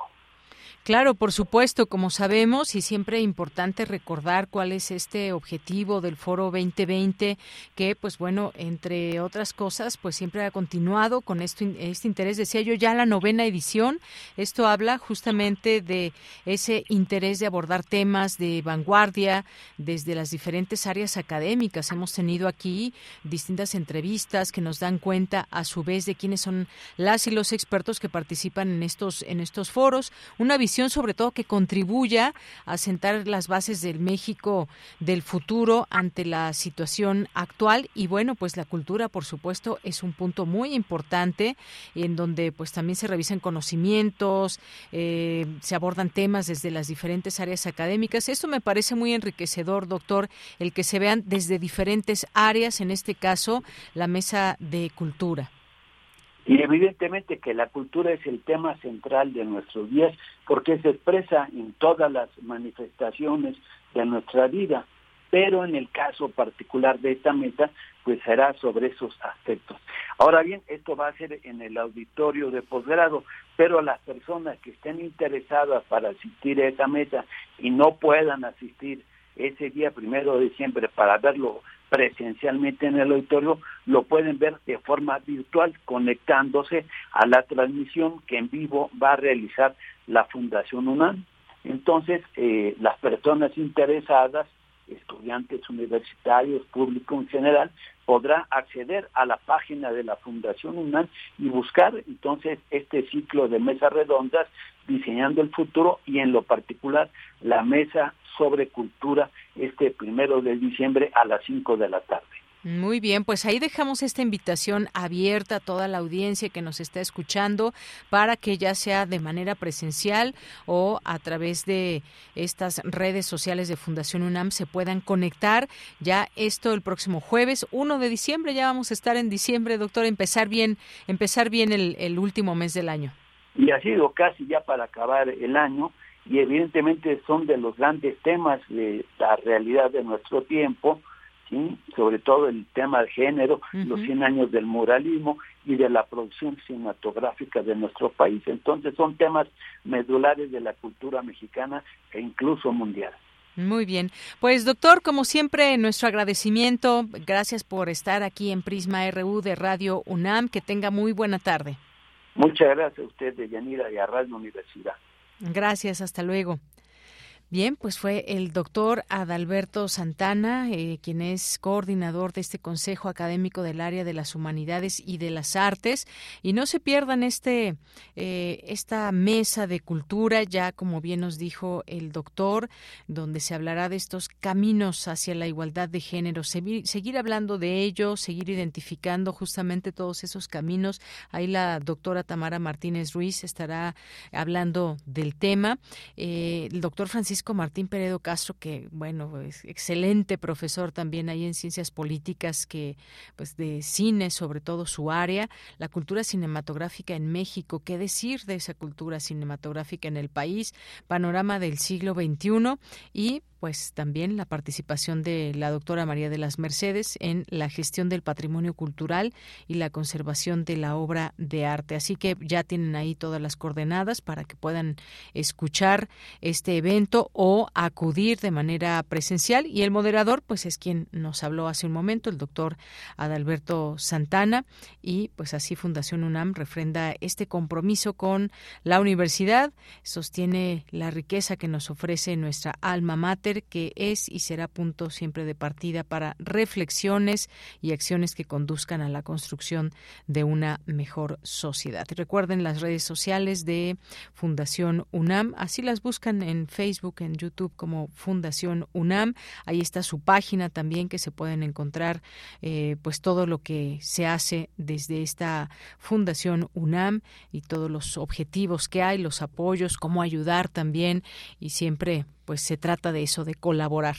Bien, pues vamos ahora, vamos ahora con los poetas errantes. Poeta soy, errando voy, buscando el sonido que dejó tu voz, mi corazón, alcanzando el tuyo un destino decidido, escúchame. Poetas errantes. Bien, pues estamos ya en esta en esta sección de poetas errantes y hoy nos acompaña Julio II, ya está en la línea telefónica y te saludo con mucho gusto. Julio, ¿cómo estás? Buenas tardes. ¿Qué tal, Julio? ¿Me escuchas? No, no nos está escuchando Julio. Julio II, ¿estás por ahí? Bueno, algo, algo sucede. En un momentito más retomamos la comunicación con Julio para que nos platique de lo que habíamos adelantado, ese título de su cápsula Señal Cósmica, para que él mismo nos diga de qué trata quienes participan. Ya estás ahí, Julio II. ¿Cómo estás? Buenas tardes. Eh, buenas tardes. Muy bien. Eh, ¿Cómo están por allá? Muy bien, también. Muchas gracias. Pues cuéntanos de esta señal cósmica. ¿Qué vamos a escuchar el día de hoy, Julio? Pues la cápsula de hoy se llama exactamente Señal Cósmica y se basa principalmente en, una obra, o pues sí, en la obra de Ernesto Cardenal que se llama Cántico Cósmico, en el que describe eh, el origen del universo al mismo tiempo que lo relaciona con la historia de Nicaragua, de dictaduras y de su historia, ¿no? Sobre su origen. Y pues también por mi afición a la astronomía, esta cápsula es un breve relato de un astrónomo que busca señal de vida inteligente en, el espacio, en las estrellas, y tal y como sucede en la realidad con, con estos proyectos, y finalmente recibe una señal, tal y como sucede en, en la película que hacemos referencia de cada Sagan, de Contacto. En este caso es una voz en la cápsula pero sobre todo se basa principalmente en la obra de, Ernesto Cardenal, el cántico cósmico, ya que él habla exactamente del origen, de las teorías del universo y sobre su futuro y desarrollo. Pues en este guion escucharemos un poco de su poesía y, este breve relato de la astronomía. Muy bien, Julio. Pues si te parece bien, vamos a escuchar esta cápsula, dejemos correr esta historia y regreso contigo. Muy bien, gracias. Adelante. Mirando este cielo estrellado tan callado, y sin embargo, poblado de millones de civilizaciones. El astrónomo aún tenía esperanzas de encontrar vecinos en las estrellas, a pesar de que no daban ninguna señal.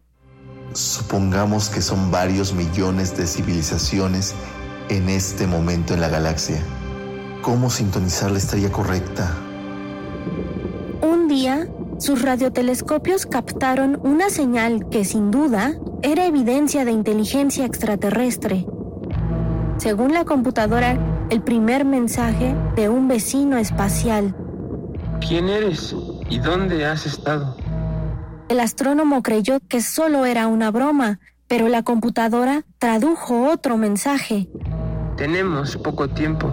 Las galaxias se alejan cada vez más de nosotros y estaremos cada vez más aislados, el espacio más vacío cada vez y cada vez más frío.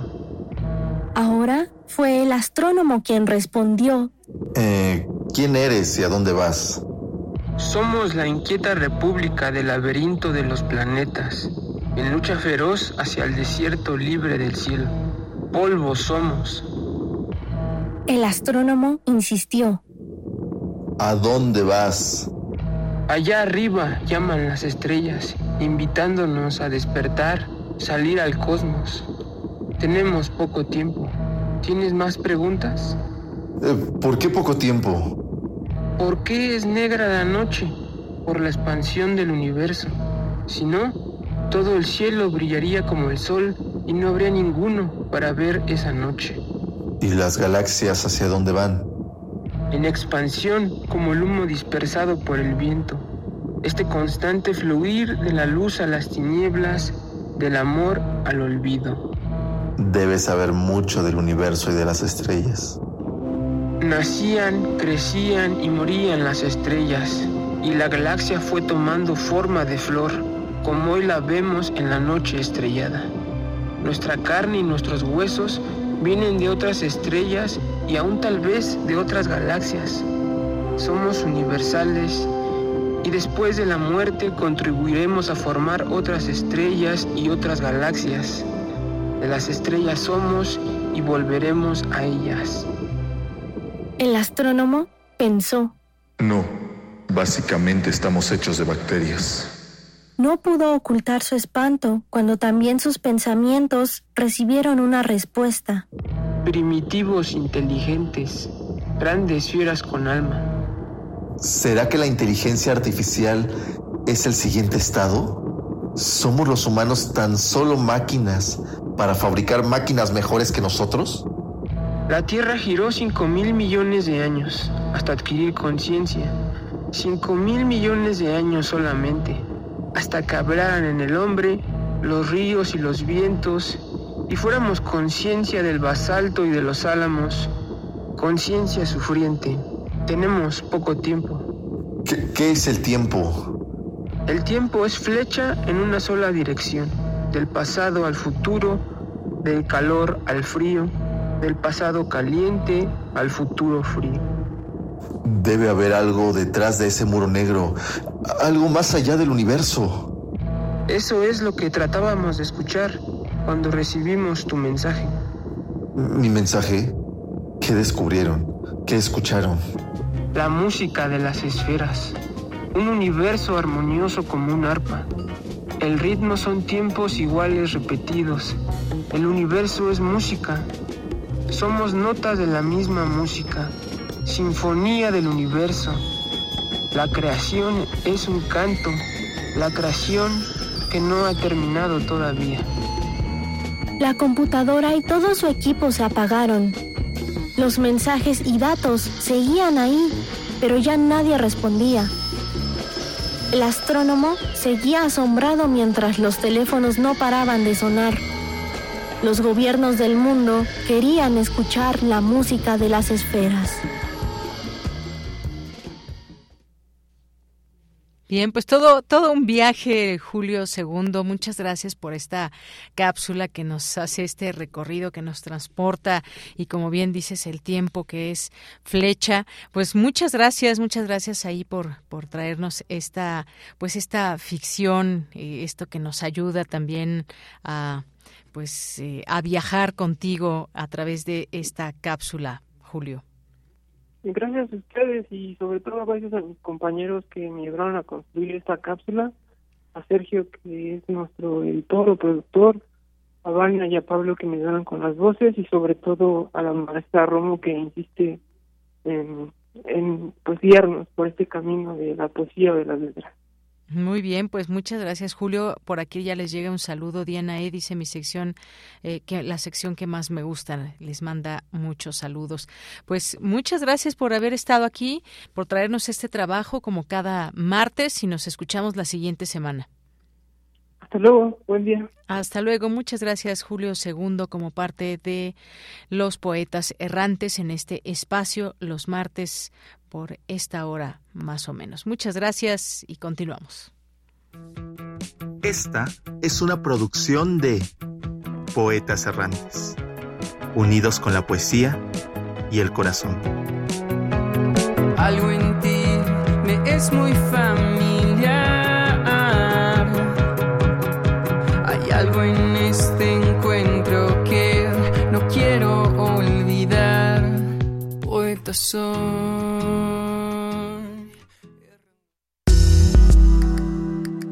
Colaboradores RU. Literatura. Bien, pues continuamos y ahora estamos ya en esta sección de literatura para hablar de libros, para hablar de recomendaciones, como lo hacemos cada martes en este espacio. Y bueno, pues decíamos eh, que ya está la Feria Internacional del Libro a todo lo que da y hay muchas actividades y por supuesto también presentaciones, discusiones, debates y todo lo que nos genera también pues estas posibilidades de leer y gracias a esas lecturas poder tener más conocimiento y poder eh, generar un mejor mundo. Eso es lo que lo que siempre lo que siempre esperamos gracias a el conocimiento y todo lo que nos dan los libros, que es mucho más. Eh, Alfonso Núñez, Alonso Núñez, perdón, Alonso Núñez nos acompaña hoy. Él eh, colabora en el área de proyectos digitales de la Dirección de Literatura y Fomento a la Lectura y hoy nos acompaña en esta sección justamente para hacernos algunas recomendaciones. Antes que otra cosa, Alonso, te saludo con mucho gusto. Buenas tardes. Hola, hola, buenas tardes. ¿Se me escucha bien? Te escucho perfectamente. Muchísimas gracias por, por este espacio. Pues gracias a ti por estar aquí. Cuéntanos y recomiéndanos aquí libros, lo que quieras recomendar en este espacio de literatura. Bueno, pues yo ahorita traigo dos recomendaciones. Estuvo medio difícil porque hay, hay mucho hay mucho que leer, uh -huh. pero eh, pues mi primera recomendación sería Qué difícil es ser Dios, de los hermanos Arkady y Boris Strugatsky. Eh, ellos eh, también son los autores de otros libros como Stalker, Picnic al lado del camino, este, El lunes comienza el sábado, etcétera. Uh -huh. Pero, eh, bueno, este libro tiene dos ediciones, además está, es más o menos accesible, según yo, está en la en la editorial española Gigamesh y en México está publicado por el Fondo de Cultura Económica. Uh -huh. Y, pues, eh, es un libro de ciencia ficción eh, en el que, eh, sin, sin, hacer mucho spoiler, sí. básicamente es una eh, es una novela de, eh, de capa y espada, de ambiente medieval, pero tiene aquí el giro de que los protagonistas eh, son vienen de una sociedad, de, de, una humanidad ultra avanzada, futurista, que lo que hace es estudiar planetas en los que también se desarrolló la raza humana, pero van en un momento civilizatorio anterior, y entonces eh, se infiltran para estudiar los fenómenos históricos. Lo interesante de este libro es que prácticamente es una especie de respuesta, un poquito, un poco de réplica, a lo que planteaba eh, Isaac Asimov en su uh -huh. famosa fundación, porque ellos pare eh, como que sentían que Asimov lo que hacía con fundación era volver muy científico, muy aisladas las eh, los fenómenos históricos, para que sepa lo que trata eh, Fundación, básicamente es eh, un, un el, es, la, es la historia del Imperio Romano, pero a nivel este galáctico. Uh -huh. Pero entonces ellos sentían que reducía demasiado las cosas, la historia, a, eh, a fenómenos pues científicos que se pueden medir, que se pueden calcular y se pueden predecir.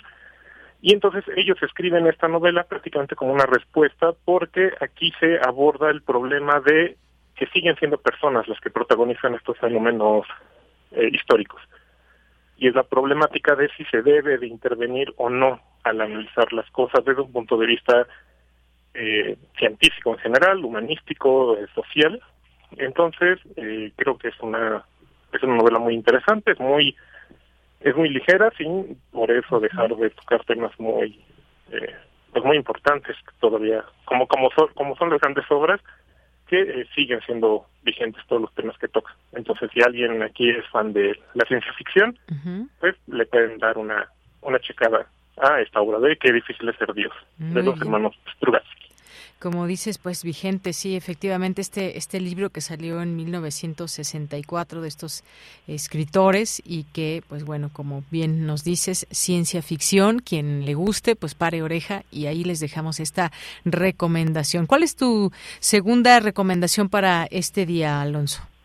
Mi segunda recomendación eh, sería, me quiero ir, quiero aprovechar este espacio para recomendar también otro tipo de narrativas, en este caso narrativa gráfica, que lo que eh, por fortuna cada vez se le da más más importancia, más espacio para su difusión. Y entonces vengo aquí a recomendar también eh, el atelier de sombreros de bruja de Shimome, eh, perdón, de Kamome eh, Shirahama. Es un manga, es un, es un cómic japonés eh, también lo encuentran como Atelier of Witch Hut. Está publicada en español tanto por la editorial Milky Way en España y en México está por Panini. Entonces es fácil de conseguir. Eh, esta pareciera una historia eh, pues medio cliché, la típica escuela de magia para, este, en este caso para niñas, pero aquí lo que sucede es que eh, es una es una historia sobre todo sobre el proceso de aprendizaje y el proceso de enseñanza.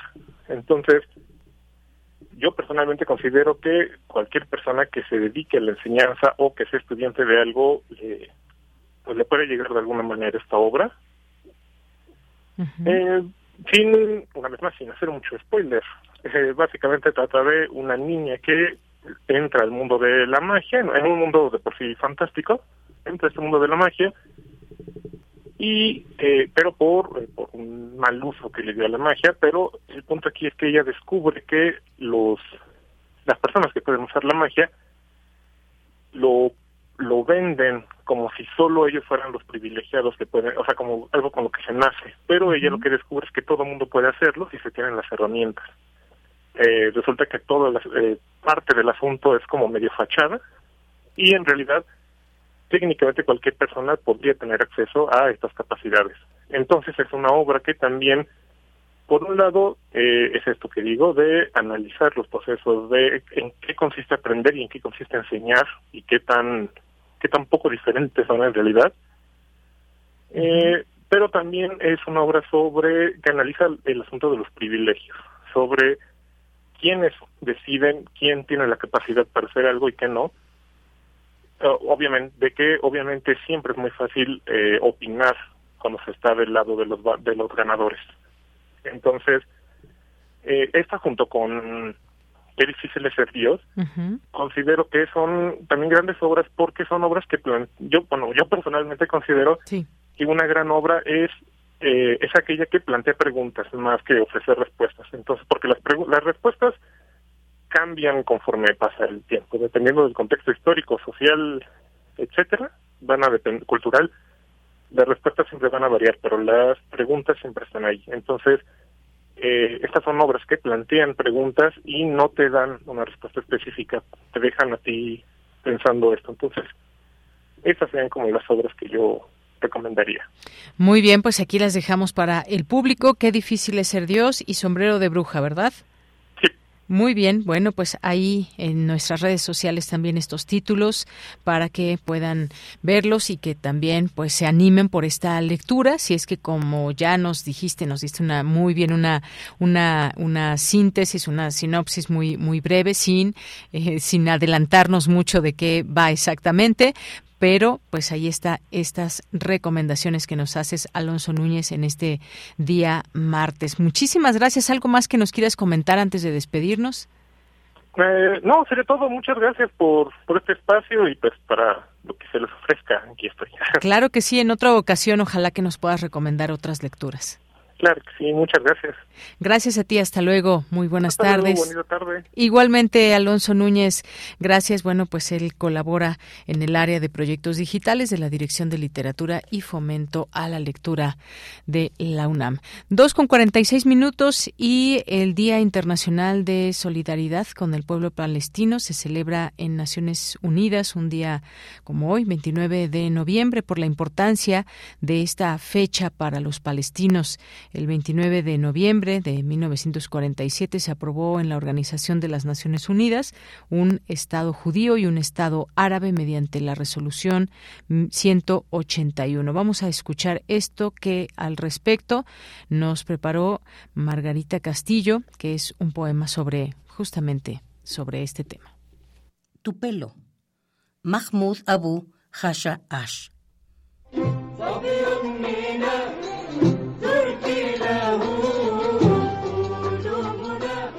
Pelo es oro sembrado por el viento, y con el telar del sol mi corazón relincha como un caballo doliente. Tu pelo es oro y necesita un broche de luz, pero el oro está enterrado en mi país, y si existiera ese país, el oro sería fácil. Para ti, tengo flores y palabras de amor como el vino, que se ha guardado en vasijas de barro.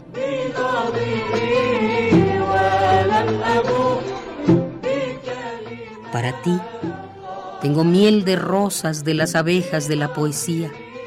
Soltaré tu pelo para que caiga como trigo en el mortero del sol.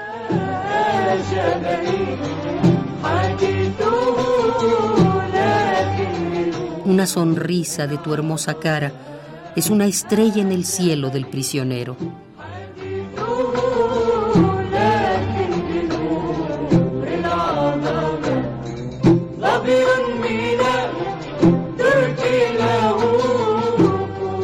Tu pelo. Mahmoud Abu Hasha Ash.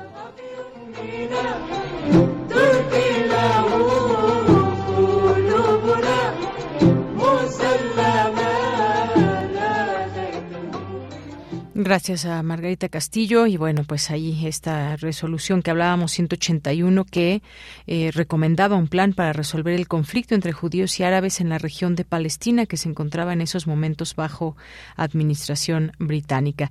Y bueno, pues vamos a tenemos un par de minutos antes de irnos a cultura y los aprovecho para mandarle saludos a quienes nos están escribiendo como Armando Cruz nos dice, "Buen día, muy diferente el tema de la cápsula de los poetas errantes con esa permanente si habrá vida en otros planetas. Un saludo desde Emiliano Zapata Morelos. Gracias, Armando Cruz, por tu comentario. También. Eh, Muchas gracias aquí al Zarco por sus comentarios.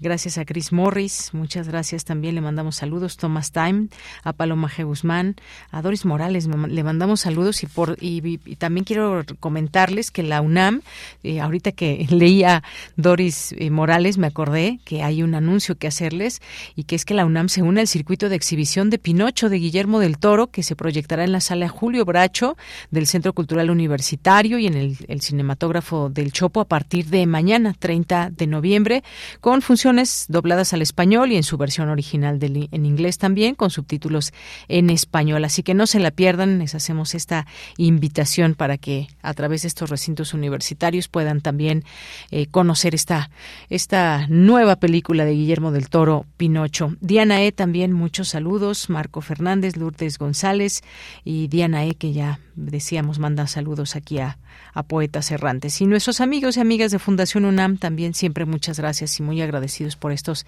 estas eh, conversaciones que nos permiten. Bien, pues nos vamos ahora a Cultura con Tamara Quirós. Cultura RU.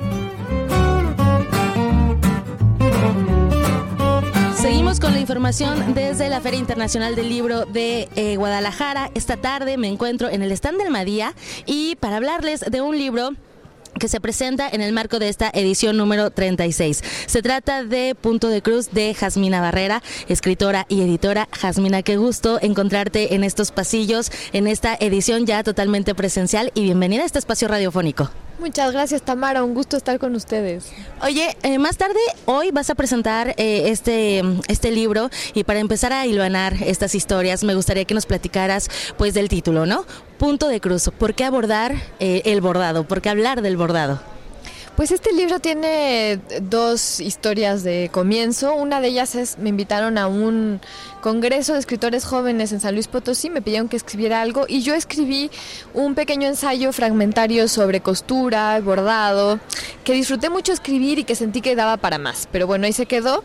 Y luego hace tres años empecé a escribir esta historia de tres amigas y es una historia que empezó, después ya no, pero al principio estaba muy basada en mis propias experiencias y sobre todo de la adolescencia. Yo hice una investigación en mis eh, documentos de esa época, correos electrónicos, cartas, todo lo que encontré. Y ahí fue que me acordé o quizás me di cuenta de la importancia que había tenido el bordado para mi comunidad de amigas en ese momento. Regresé a este otro bordado, empecé a investigar más sobre el bordado, me fascinó el tema, me di cuenta del, del, impacto y el alcance que ha tenido el bordado en diferentes comunidades de mujeres, en diferentes latitudes y en diferentes tiempos. Y entonces decidí eh, bordar estos fragmentos del ensayo con los fragmentos de la historia de estas amigas para hacer esta especie de libro colcha.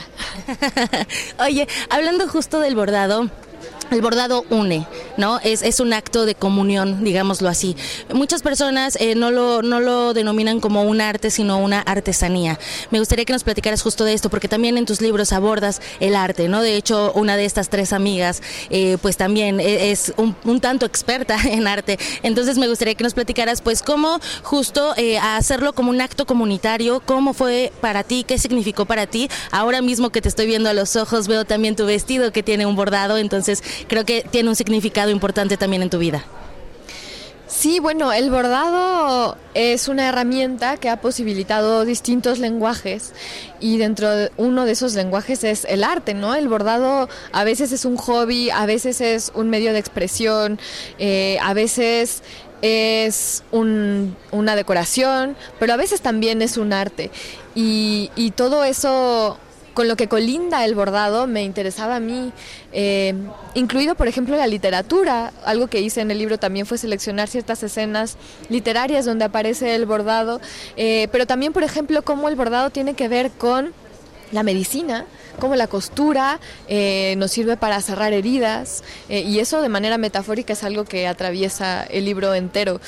Bueno, el, el, bordado en México además tiene un papel muy importante en distintas comunidades donde eh, tiene que ver con mitologías, con simbologías, eh, con jerarquías sociales. Eh, para cada comunidad el bordado es algo distinto que se expresa con distintos materiales, que tiene una tradición muchas veces antiquísima y que sin embargo va innovando, ¿no? Es una tradición viva. Entonces, bueno, se podría hablar del bordado infinitamente y, en particular en un lugar como México.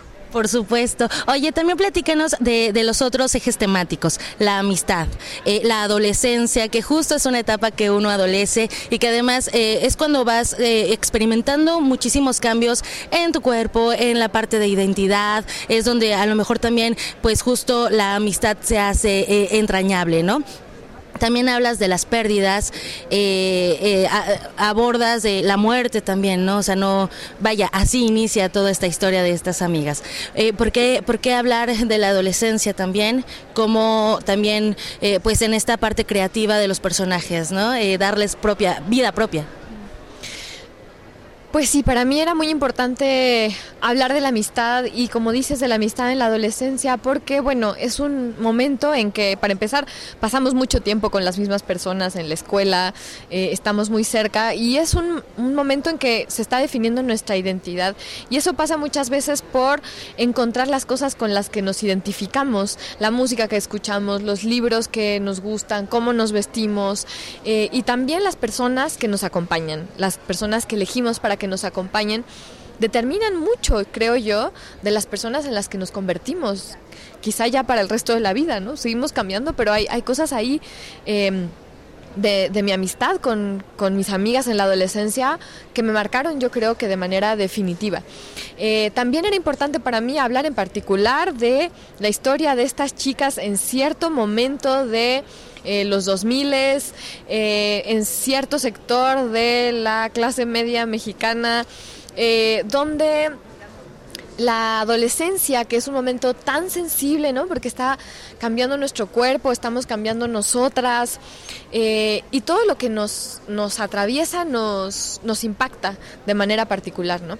Incluidas las violencias que estaban muy presentes en, esa época de mi adolescencia, eh, que tienen que ver con, con violencias machistas, que quizá yo en ese momento no lograba identificar porque no tenía el material, no tenía el lenguaje para hacerlo. Y este libro es un libro eh, que en retrospectiva se acerca a ese momento eh, con las herramientas que ahora sí tengo para verlo de cerca, para, para entender cosas que no podía entender, intuiciones que tenía y, darles un nombre y, y acomodarlas y procesarlas y eso pues era para mí muy muy importante también.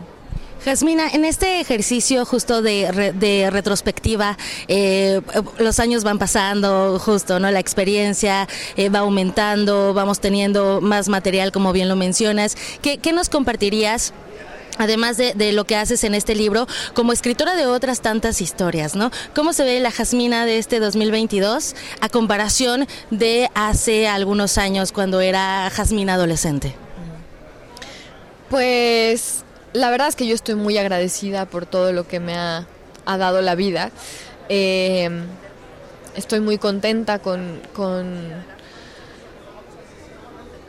haber logrado dedicarme a lo que me gusta, que es principalmente leer eh, y luego escribir y con la comunidad de, personas de la que me he rodeado, porque estar aquí entre ustedes, entre estos libros, eh, con esta editorial que me publica Almadía, que siempre me ha hecho sentir eh, en casa, cobijada, apoyada, con mis compañeros de, de la editorial Antílope, que son mis, mis compañeros de ruta, y, con mi familia es algo que no puedo, no puedo terminar de, agradecer. Y además también me siento muy afortunada porque veo, em, veo cómo ha cambiado el mundo en estos años de la adolescencia para acá.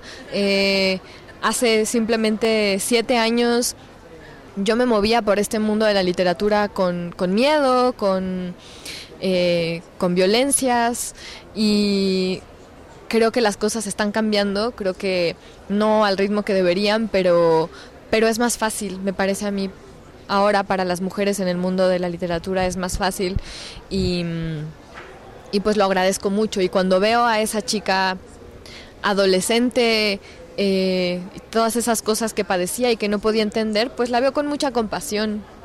Em, y eso, con agradecimiento. Jasmina, pues eh, hoy vas a presentar este libro eh, a las 7 de la noche en el área internacional, así que deseamos que sea una presentación exitosa y por supuesto también celebramos que ya podamos reunirnos en este espacio, como bien lo mencionas, entre libros. Y pues nada, algo más que, quisieras, no sé, decirle al auditorio de Radio UNAM que esta tarde te escucha. Pues gracias y, que disfruten los libros si están acá en la FIL, que, que se lleven muchos y que si no, pues allá en México también hay muchos libros que vayan por alguna obra para Navidad, que compren libros en Navidad. Y que, regalen punto de cruz, ¿no? Que sea un buen pretexto. Pues mira, yo no me atrevo a decir eso, pero si tú lo dices, yo lo digo. bien. Jasmina Barrera, muchísimas gracias por acompañarnos en este espacio radiofónico. Y pues nada, de Yanira regreso contigo a la cabina allá a Radio UNAM. Gracias y hasta mañana. Nos vemos con, nos escuchamos, por supuesto, con más información de la FIL Guadalajara. Por lo pronto, pues hemos llegado al final de esta emisión de martes 29 de noviembre del año 2022. Agradezco mucho su sintonía y mañana tenemos una cita aquí a la una de la tarde. Gracias, muy buen provecho y hasta mañana. Radio UNAM presentó Prisma RU. Una mirada universitaria sobre los acontecimientos actuales. Prisma RU. Relatamos al mundo.